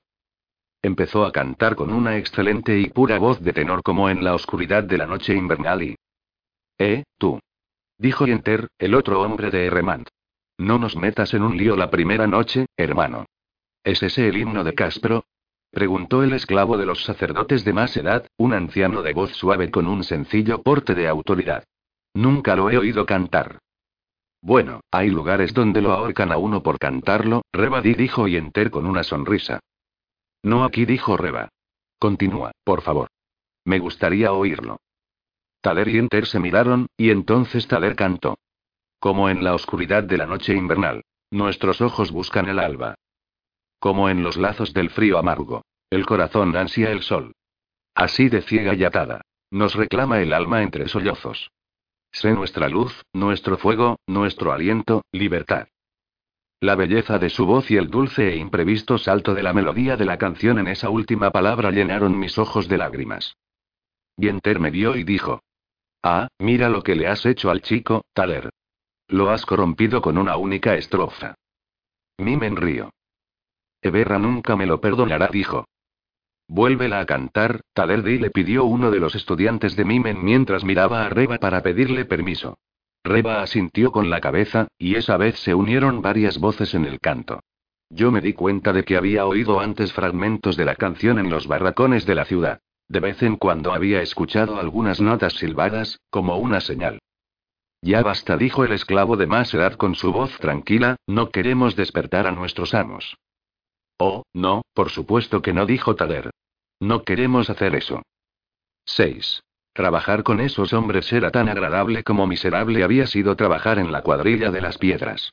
A veces era un trabajo pesado, puesto que había que levantar y cargar arcones enormes y cajas fuertes llenas de documentos, pero empleábamos la inteligencia para planear el trabajo en lugar de abalanzarnos a él con impaciente brutalidad. También éramos pacientes entre nosotros.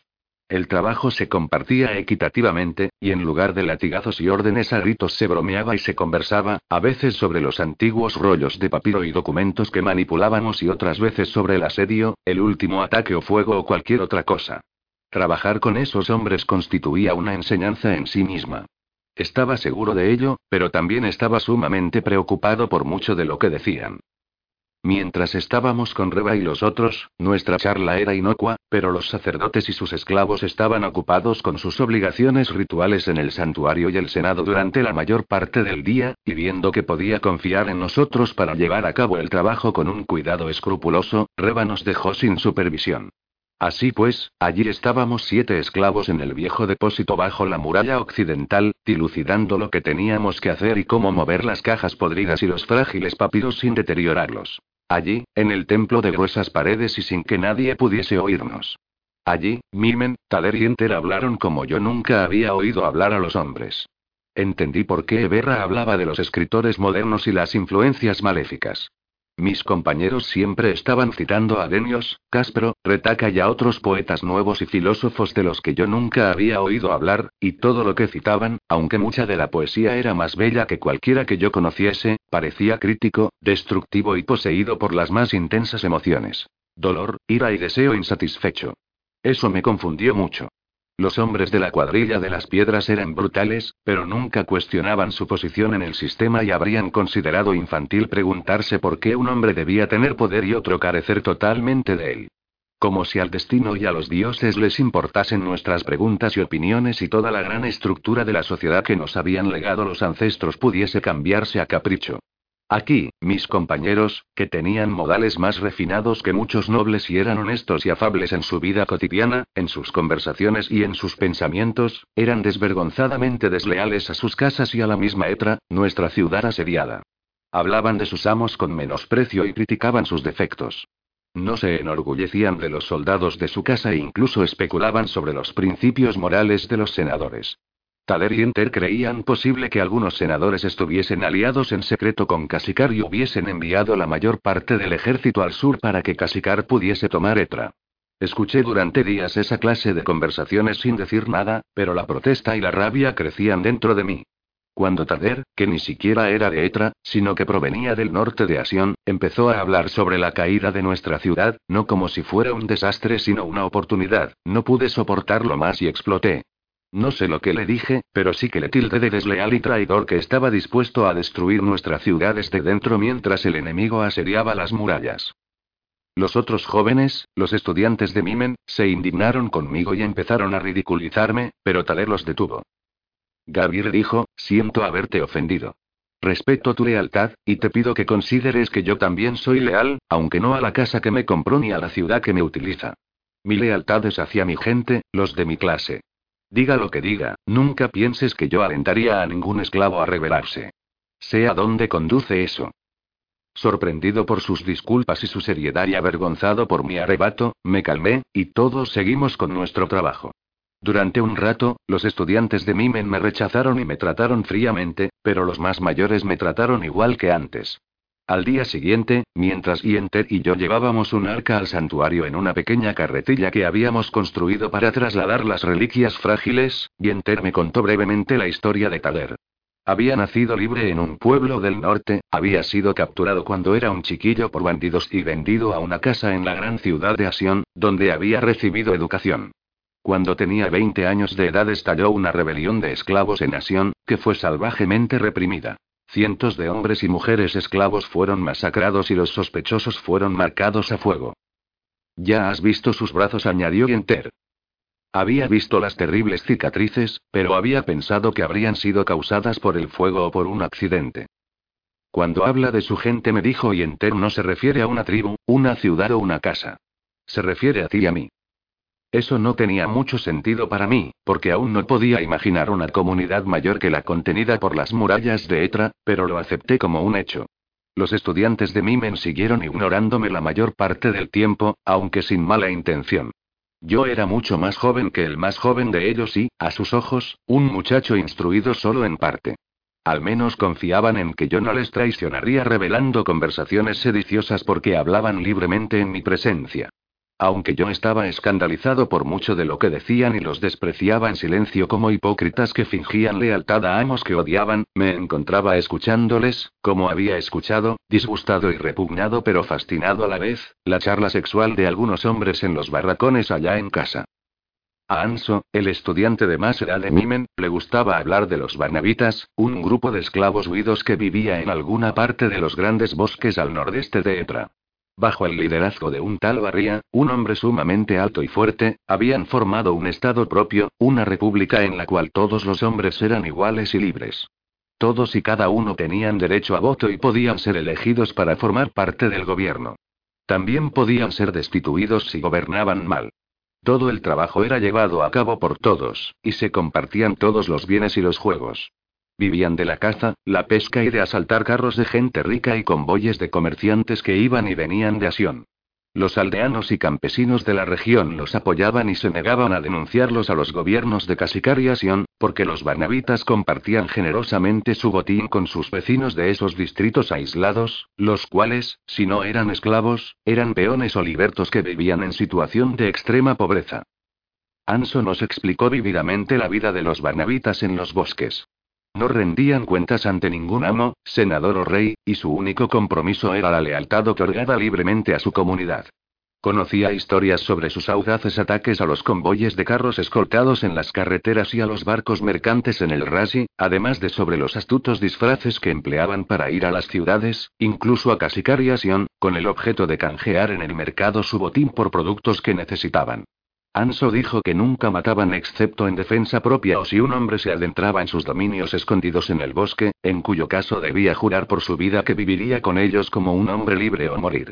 Nunca robaban a los pobres, e incluso en las granjas ricas solo cogían la cosecha, nunca las semillas. Las mujeres de las granjas y los pueblos no les temían, puesto que una mujer solo era bienvenida entre ellos si se unía a ellos por propia voluntad.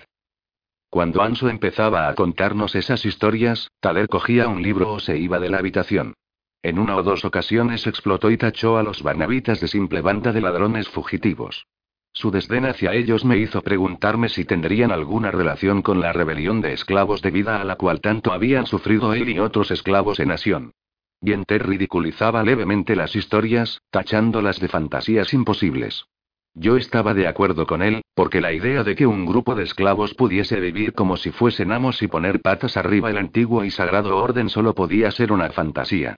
A pesar de ello, seguía gustándome oír esas ensoñaciones de libertad en los bosques.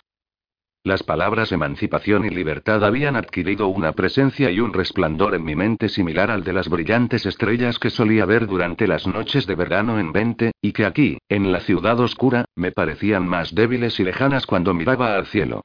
Tan presentes estaban en mi mente que llegaban a dominarla. Las noches en el dormitorio eran nuestro momento de esparcimiento, y los sacerdotes nos daban aceite para nuestras lámparas.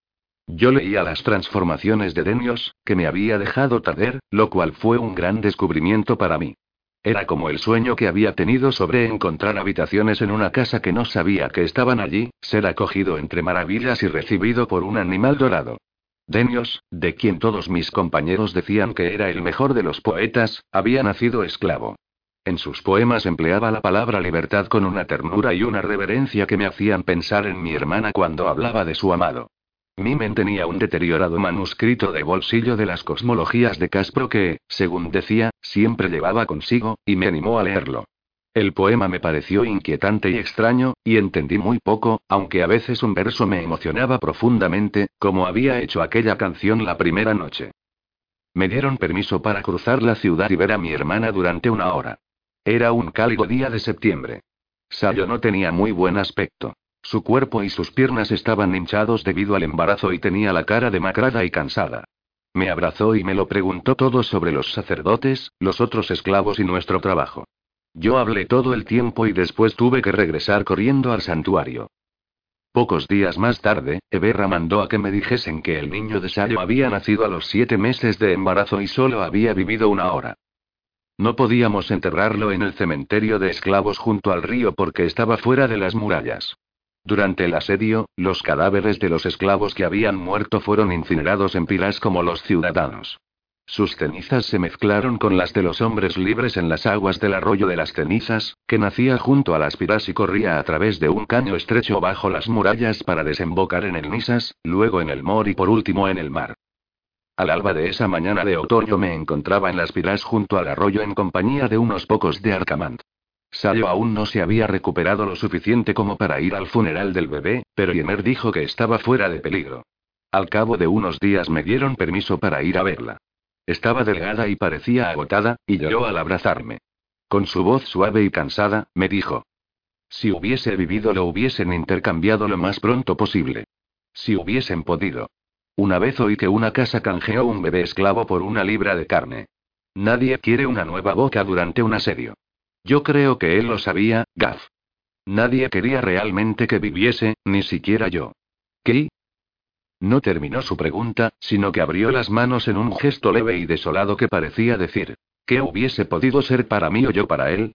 Yo estaba horrorizado del aspecto que tenía mi gente en Alcamant. Todos estaban en los huesos y parecían tan cansados como Sayo. Era el rostro del asedio. Cuando visité el aula encontré a mis jóvenes alumnos lastimosamente flacos y apáticos. Los niños son los primeros que mueren durante las hambrunas. Nosotros comíamos el doble de bien en el santuario que la mayoría de la gente en la ciudad. Sayo estaba contenta de ver mi buena salud y quería que le hablase de la comida que nos daban. Del estanque de peces de los sacerdotes y del corral de gallinas celosamente vigilado, gracias al cual obteníamos huevos y algo de carne o de sopa de vez en cuando. De su jardín de plantas sagradas, en el que también había gran cantidad de vegetales profanos de las ofrendas de grano a los ancestros que alimentaban a los descendientes de los ancestros y a mí me daba vergüenza hablar de ello, pero ella insistía. Me encantaría saberlo. ¿Tienen olivas los sacerdotes? Oh, echo de menos las olivas más que ninguna otra cosa. Así pues, le dije que a veces teníamos olivas, aunque lo cierto es que hacía meses que no había comido ninguna. Vi a Sotur justo antes de marcharme. Ella también parecía apática, y su hermoso cabello estaba seco y sin brillo. Me saludó con dulzura y, sin pensar, le pregunté. Soturío, ¿me darías una moneda de bronce? Quisiera comprarle algunas olivas a Sayo. Oh, Gaz, no hay olivas desde hace meses, me contestó. Yo sé dónde conseguirlas. Sotur me miró con los ojos como platos y al cabo de un momento asintió con la cabeza. Salió corriendo y volvió con una moneda y, presionándola contra mi mano, dijo. Desearía poder hacer más. Así pues, ella hizo que la primera vez que mendigué resultase fácil. A cambio de una moneda de bronce, con la que el año anterior podría haber comprado una libra de olivas, el del mercado negro me dio diez olivas arrugadas. Corrí con ellas hacia Arcamand y se las entregué a Yemer para que se las diese a Sayo, que estaba en las estancias de seda. Llegué con mucho retraso al colegio de sacerdotes, pero Reba no dijo nada, quizá porque me vio llorando. Reba era un hombre bondadoso de mente serena. A veces conversaba un poco conmigo y me explicaba algo del culto a los ancestros en el santuario, que llevaban a cabo los sacerdotes y sus esclavos. Me hizo sentir la dignidad de esa vida y la pacífica belleza de esa serie de ritos y rezos repetidos una y otra vez, de los que dependía el bienestar e incluso la existencia de la ciudad. Creo que él pensaba en la posibilidad de que mi casa me diese al colegio, y a mí me halagaba que él me quisiese tener allí. Podía imaginarme viviendo allí como sacerdote del santuario, pero no quería vivir en ningún otro sitio que en Alcamán, cerca de mi hermana, ni hacer otra cosa que lo que me habían educado durante toda mi vida para hacer. Aprender para poder enseñar a los niños de mi casa. Se acercaba el final de nuestro trabajo. Los antiguos documentos habían sido trasladados a la cripta que estaba bajo el santuario de los ancestros y ahora solo había que clasificarlos y archivarlos, trabajo que podía prolongarse casi indefinidamente, puesto que muchos de esos antiguos papiros y anales no se habían identificado y debían ser leídos y catalogados, además de limpiados, preservados de insectos y adecuadamente archivados. Nuestras casas no ansiaban nuestro regreso, puesto que solo éramos bocas de más en la hambruna, y los sacerdotes y sus esclavos se alegraban de tenernos allí trabajando. En realidad, no podrían haberlo hecho sin nosotros. Me hubiese sorprendido si me hubiese dado cuenta de que la formación de los siete esclavos, incluida la mía, era mucho mejor que la de los sacerdotes del colegio. Ellos conocían los ritos ancestrales, pero muy poco de historia y de otras materias, ni siquiera de historia de los ritos. Por el contrario, nosotros encontrábamos todo tipo de documentos interesantes, como biografías de los grandes hombres de Etra desde la antigüedad, profecías, registros de guerras civiles o exteriores y alianzas con otras ciudades, todo lo cual me fascinaba y me hacía recordar mi sueño de escribir una historia de todas las ciudades-estado. Yo me contentaba hurgando entre los antiguos papiros y pergaminos en la silenciosa cripta, bajo la callada y agonizante ciudad. ¿Qué consuelo ofrece el pasado? dijo Mimen cuando el futuro no ofrece ninguno. La incineración de los cadáveres de los que morían de hambre se llevaba a cabo día y noche junto al arroyo de las cenizas. El humo de las pilas ascendía y se mezclaba con la neblina del otoño, depositando una capa de cenizas sobre los tejados. A veces olía a carne quemada, y la boca me salivaba de hambre y de asco. En el exterior de las murallas de la parte norte, el enemigo estaba preparando una enorme rampa de tierra gracias a la cual podían acercar sus máquinas de asedio justo hasta el parapeto. Los guardianes de la ciudad lanzaban adoquines a los trabajadores, pero estos pululaban como hormigas y sus arqueros disparaban al que se dejase ver desde el otro lado de la muralla. Los nuestros usaban las flechas extraídas a los moribundos y hacían las suyas propias de cualquier árbol que se hallase en el interior de las murallas, incluso de los antiguos sicomoros. El descontento cundió en el Senado, y los oradores lo voceaban en las plazas. ¿Por qué el ataque había cogido tan desprevenida a Etra, sin acopio de armas ni reservas suficientes de comida y con los ejércitos tan lejos? ¿Estaban los traidores entre los senadores, amigos de Casicar? Algunos decían que el Senado se había negado a abrir las puertas porque preferían que Etra pereciese de inanición antes que rendirse. Para algunos eso era noble y valeroso, y para otros una vil traición. Fuese cierto o no, cundían los rumores de repartos injustos de comida. Los traficantes del mercado negro que dejaron de abastecer fueron asesinados bajo la sospecha de ocultar comida. La casa de un comerciante fue atacada y derribada por una turba debido a la sospecha de que estaba acumulando alimentos. Lo único que encontraron fue medio barril de higos secos escondido en los barracones de los esclavos. Se oían constantemente historias sobre grano escondido bajo el Senado y bajo el santuario de los ancestros, muy cerca de casa. Los sacerdotes del colegio temieron por su estanque de peces, su jardín, sus aves de corral y sus vidas. Suplicaron que se asignasen guardias a los alrededores del santuario, y se envió a diez hombres para vigilarlo. No habrían podido hacer mucho si una turba hubiese irrumpido en el santuario, pero su santidad aún lo protegía. Y a nosotros. A mediados de octubre, la vida notaba en una especie de calma marchita que todos sentíamos que precedía al fin. Al cabo de unos pocos días tendría lugar el asalto a la muralla norte, que indudablemente tendría éxito, o una turba fuera de control abriría una de las puertas para intentar escapar de la masacre y las llamas. Aún otra posibilidad era que el Senado votase a favor de rendir la ciudad con la esperanza de evitar la destrucción total. Y entonces sucedió lo que ya no creíamos que fuera a ocurrir. Al alba, cuando la niebla y el humo flotaban pesadamente sobre las calles, el campo enemigo y a lo largo del Misas, se oyó un estrépito de alarmas, gritos, cornetas, relinchar de caballos y choque de armas. Finalmente, los ejércitos de Etra habían vuelto a casa. Oímos el fragor de la batalla en el exterior de las murallas durante toda la mañana, y aquellos a los que se les permitió subirse a las murallas y a los tejados pudieron verla. Los esclavos estábamos encerrados en los barracones del santuario y solo podíamos suplicar noticias de aquellos que pasaban corriendo cerca de las puertas. Bien entrada la mañana, una gran tropa de guardias de la ciudad atravesó la plaza marchando y se detuvo ante el santuario para recibir la bendición de los ancestros. Iban a pie, puesto que todos los caballos de la ciudad habían sido sacrificados para comer hacía tiempo, y tanto sus rostros demacrados como sus armas y sus ropas tenían un aspecto mísero y desgarbado, como si fuesen mendigos haciéndose pasar por soldados o fantasmas de soldados. Los ancestros les bendijeron mediante las voces de los sacerdotes, y los soldados marcharon por la calle larga hasta la puerta del río. Marchaban en silencio. El único sonido era el rítmico tintineo de sus armas. Entonces, por primera vez en seis meses, se abrieron las puertas de par en par y los guardias de Etra se precipitaron al exterior, sorprendiendo por detrás a los sitiadores, que tenían delante a nuestros ejércitos. Eso fue lo que oímos mientras la gente se gritaba de tejado en tejado, y luego oímos un gran clamor y gritos de victoria. Tenemos el puente. Gritaban los observadores. Etra ha tomado el puente. El resto del día, aunque hubo alarmas y contratiempos, fue un largo cambio de tornas.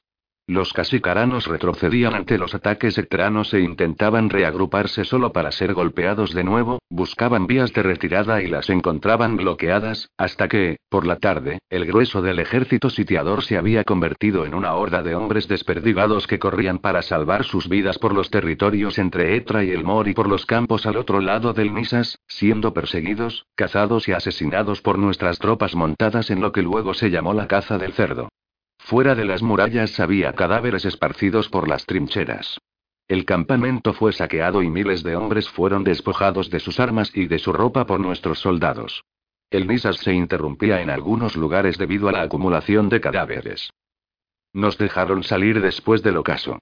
Yo me dirigí al parapeto junto a la puerta norte y vi a los vivos moviéndose entre los cadáveres y arrojándolos como ovejas muertas para llegar hasta su armadura y sus armas, cortando a veces alguna garganta si alguno parecía no estar muerto.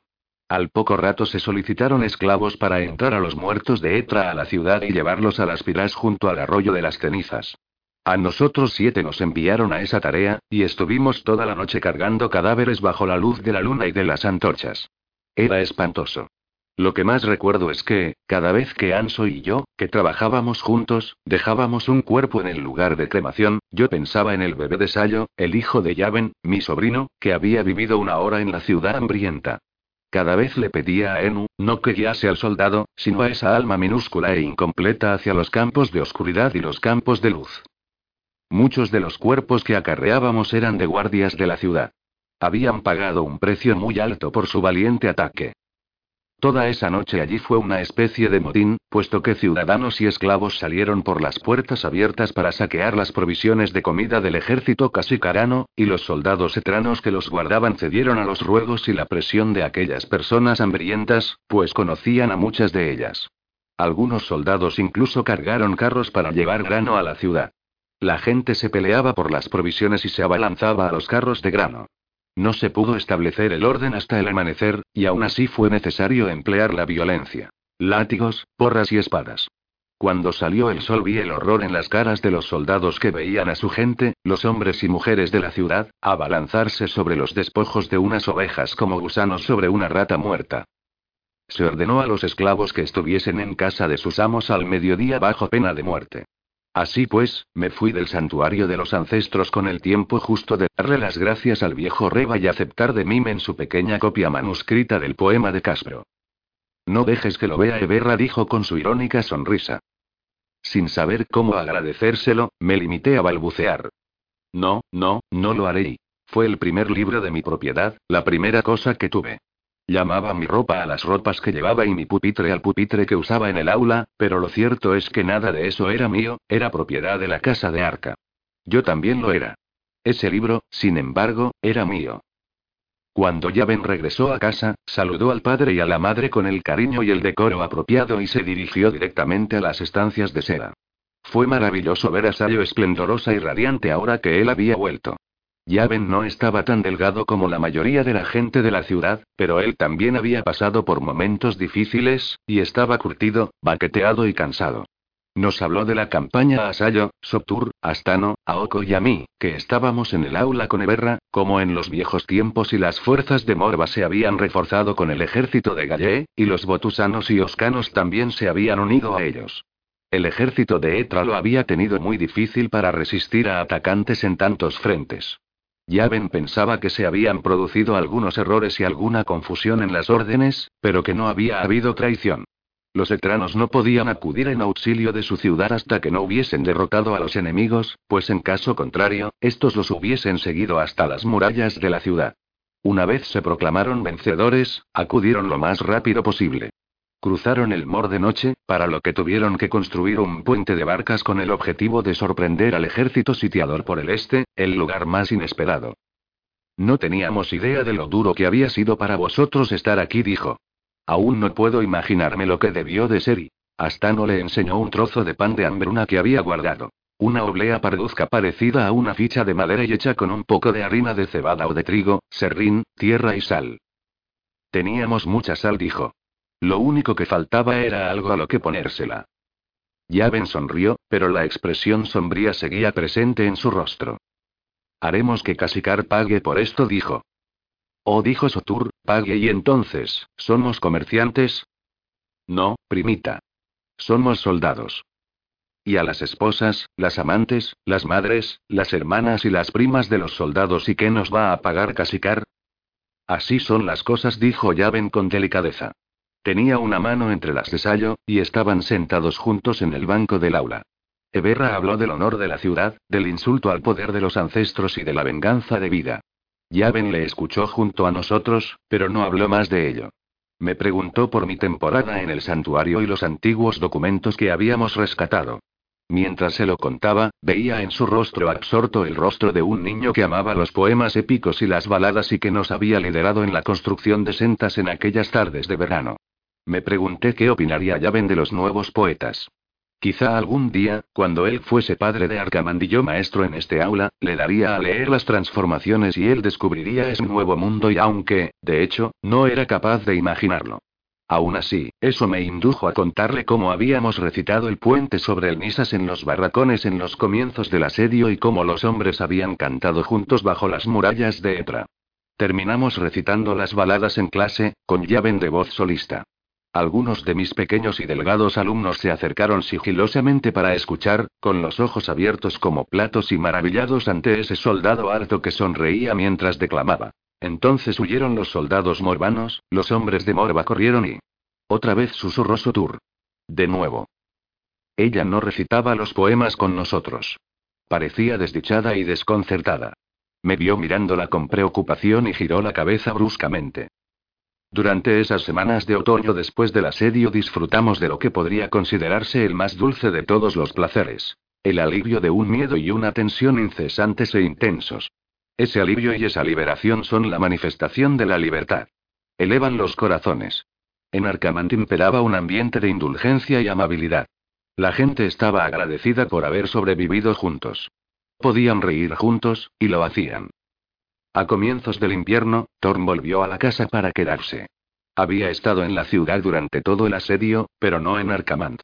El dictador había reclutado una tropa especial de cadetes, soldados inválidos y veteranos para ayudar a los guardias de la ciudad en trabajos de vigilancia, apostarse en las murallas y en las puertas y servir como bomberos y policía de la ciudad.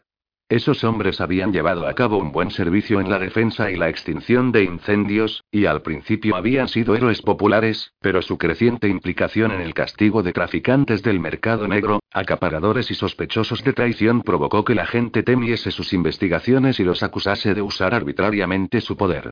Fueron disueltos pocos días después de la liberación, cuando el dictador dimitió de su cargo y devolvió plenos poderes al Senado. Thorn tenía 17 años, pero parecía mucho mayor. Se controlaba y se comportaba como un adulto, y era serio, independiente y callado. Thorn regresó a Arkham con Obi. Como recompensa por sus servicios, había pedido que Obi fuese eximido del trabajo cívico para servirle como guardaespaldas. Como meter, el guardaespaldas del padre, Obi dormía en el exterior, junto a la puerta de su amo. Aunque seguía afeitándose la cabeza y era mayor que Thorn, su parecido era evidente. La ocasión del regreso de Thorn fue la ceremonia de pedida de mano de Astano. La madre no había aprobado su boda con Corrit Belto Morunda, sino que, en su lugar, había escogido para ella un pariente de una mujer de esa casa, Renin Belto Motark. La casa de Tarkmand era antigua, aunque no próspera, y Renin era un senador joven y prometedor.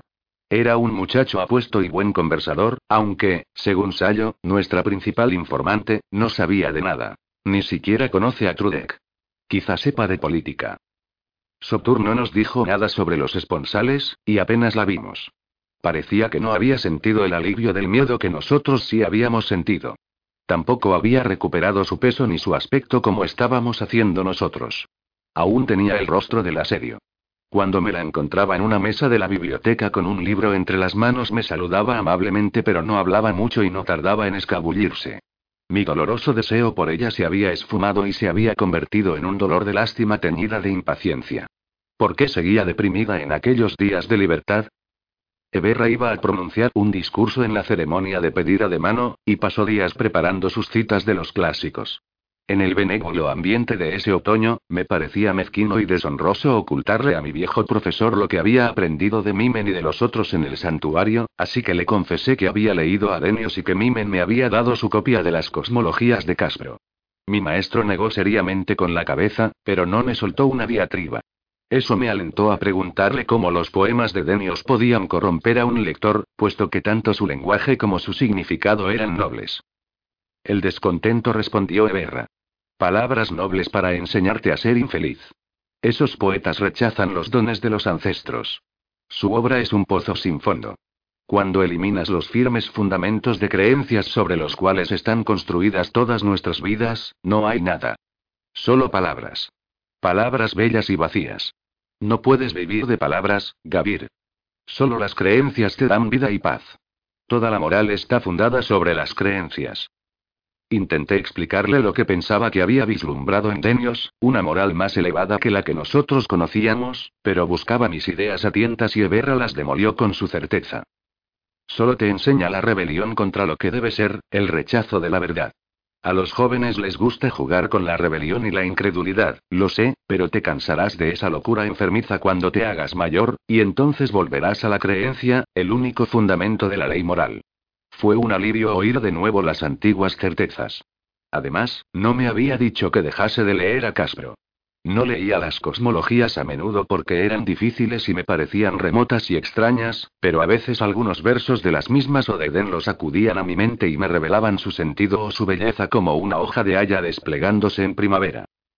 Me acordé de uno de esos versos cuando formé junto a todos los demás de la casa para ver a Astano que, vestida de blanco y plata, cruzaba el gran atrio para encontrarse y dar la bienvenida a su futuro marido. Ella es un barco en un cauce de brillantes aguas y... Eberra pronunció su discurso, plagado de citas clásicas para impresionar a todos con la educación de la casa de Arca. La madre de la casa de Arca pronunció las palabras que sellaban la entrega de su hija a la casa de Taré, y la madre de la casa de Taré se acercó para recibir a nuestra Astano como la futura madre de Tarkmand. Después, mis pequeños alumnos cantaron una canción de boda que Sotur había ensayado con ellos durante semanas. Así tuvo lugar la pedida de mano. Los tocadores de lira y los percusionistas en el escenario afinaron sus instrumentos, y los nobles se dirigieron a los grandes salones para disfrutar del banquete y del baile. Los trabajadores domésticos también tuvimos nuestro propio banquete, nuestra música y nuestro baile en el patio trasero. Hacía un poco de frío y lloviznaba, pero siempre estábamos dispuestos a bailar y a volver a comer. Astano, cuya ceremonia de prometida había tenido lugar en invierno, contrajo matrimonio el día del equinoccio de primavera. Al cabo de un mes, Yaven fue convocado a su regimiento. Ekra estaba preparando la invasión de Casikar. Botus, que había formado parte de la alianza con Morva en contra nuestra, se había unido a nosotros, temiendo el poder de Casikar y viendo la oportunidad de frenarlo ahora que estaba debilitado después de la derrota. Los etranos y botusanos invadirían y tomarían o asediarían la gran ciudad de Casikar, que a veces había sido nuestra enemiga y otras veces nuestra aliada. Otra vez. De nuevo, había dicho Sotur. Vi a Sayo el día que Yaven se marchó. Le habían dejado ir hasta la puerta del río para verle a él y a sus tropas marchar a la guerra entre los desaforados vítores de la gente. Ella no lloraba. Sentía la misma esperanza que había sentido durante todo el asedio. Creo que suerte le escucha, dijo sonriendo pero seriamente. En el campo de batalla, me refiero. En la guerra. No aquí. No aquí. ¿A qué te refieres, Sal? Estábamos solos en la biblioteca y podíamos hablar con libertad. Sin embargo, vaciló durante un buen rato. Finalmente me miró, y al ver que yo no tenía ni idea de lo que quería decir, dijo. El padre estaba contento de verle marchar. Yo protesté, no, escúchame, lo digo en serio, Gaff. En voz baja y sentada muy cerca de mí, me dijo. El padre odia a Yavendi. Lo odia. Está celoso. Yaven heredará el poder de Alta Narca. Su casa. Su escaño en el Senado. Además, es alto, encantador y amable como su madre. Es un galleco, no un arca. Su padre no puede soportar verle, tan celoso está de él. Yo lo he visto. Cientos de veces. ¿Por qué crees que es Yaven, el hijo mayor, el heredero, el que vuelve a ser enviado a la guerra mientras que el hijo menor, que debería ser el soldado y que ha sido también entrenado para ello, se queda en casa? Y con su guardaespaldas.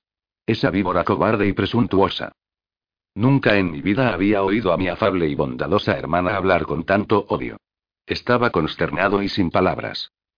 Van a preparar a Thorn para el Senado, ya verás, dijo mi hermana. Altanarca espera que Yaven y muera en la batalla y... Su voz suave y vehemente se quebró en esa palabra, y mi hermana me cogió con fuerza la mano. Eso espera, repitió en un susurro. Yo quería negar y refutar todo lo que había dicho, pero las palabras seguían sin acudir a mi mente. Soptur entró en la biblioteca. Al vernos, se detuvo como si quisiera retirarse. Sayo la miró y le dijo con un susurro lastimero. Oh, Sopturío. Sotur se acercó a ella y la abrazó, algo que nunca había visto que esa chica reticente y tímida hiciese con nadie. Las dos se aferraron como si quisiesen tranquilizarse mutuamente y no fuesen capaces. Yo estaba estupefacto y mudo. Intenté convencerme de que estaban consolándose la una a la otra por haber perdido a Yaven, pero sabía que no era eso. No era pena lo que veía, ni amor. Era miedo. Cuando los ojos de Sotur se encontraron con los míos por encima de la cabeza de mi hermana vi una intensa indignación en su mirada, que se fue mitigando poco a poco. Fuese cual fuese el enemigo que había visto en mí, por fin volvía a mirarme como siempre. Oh, Gavir. exclamó. Si pudieses conseguir que Eberra requiriese a Sayo para ayudarle a enseñar a los pequeños y lo que fuese para sacarla de las estancias de seda. Sé que no puedes y que él tampoco puede, lo sé. Yo pedí que fuese mi doncella. Se lo pedí a la madre como regalo de cumpleaños, solo mientras Yaven esté fuera y puedo tener a Sayo. Y me respondió que no, que no era posible.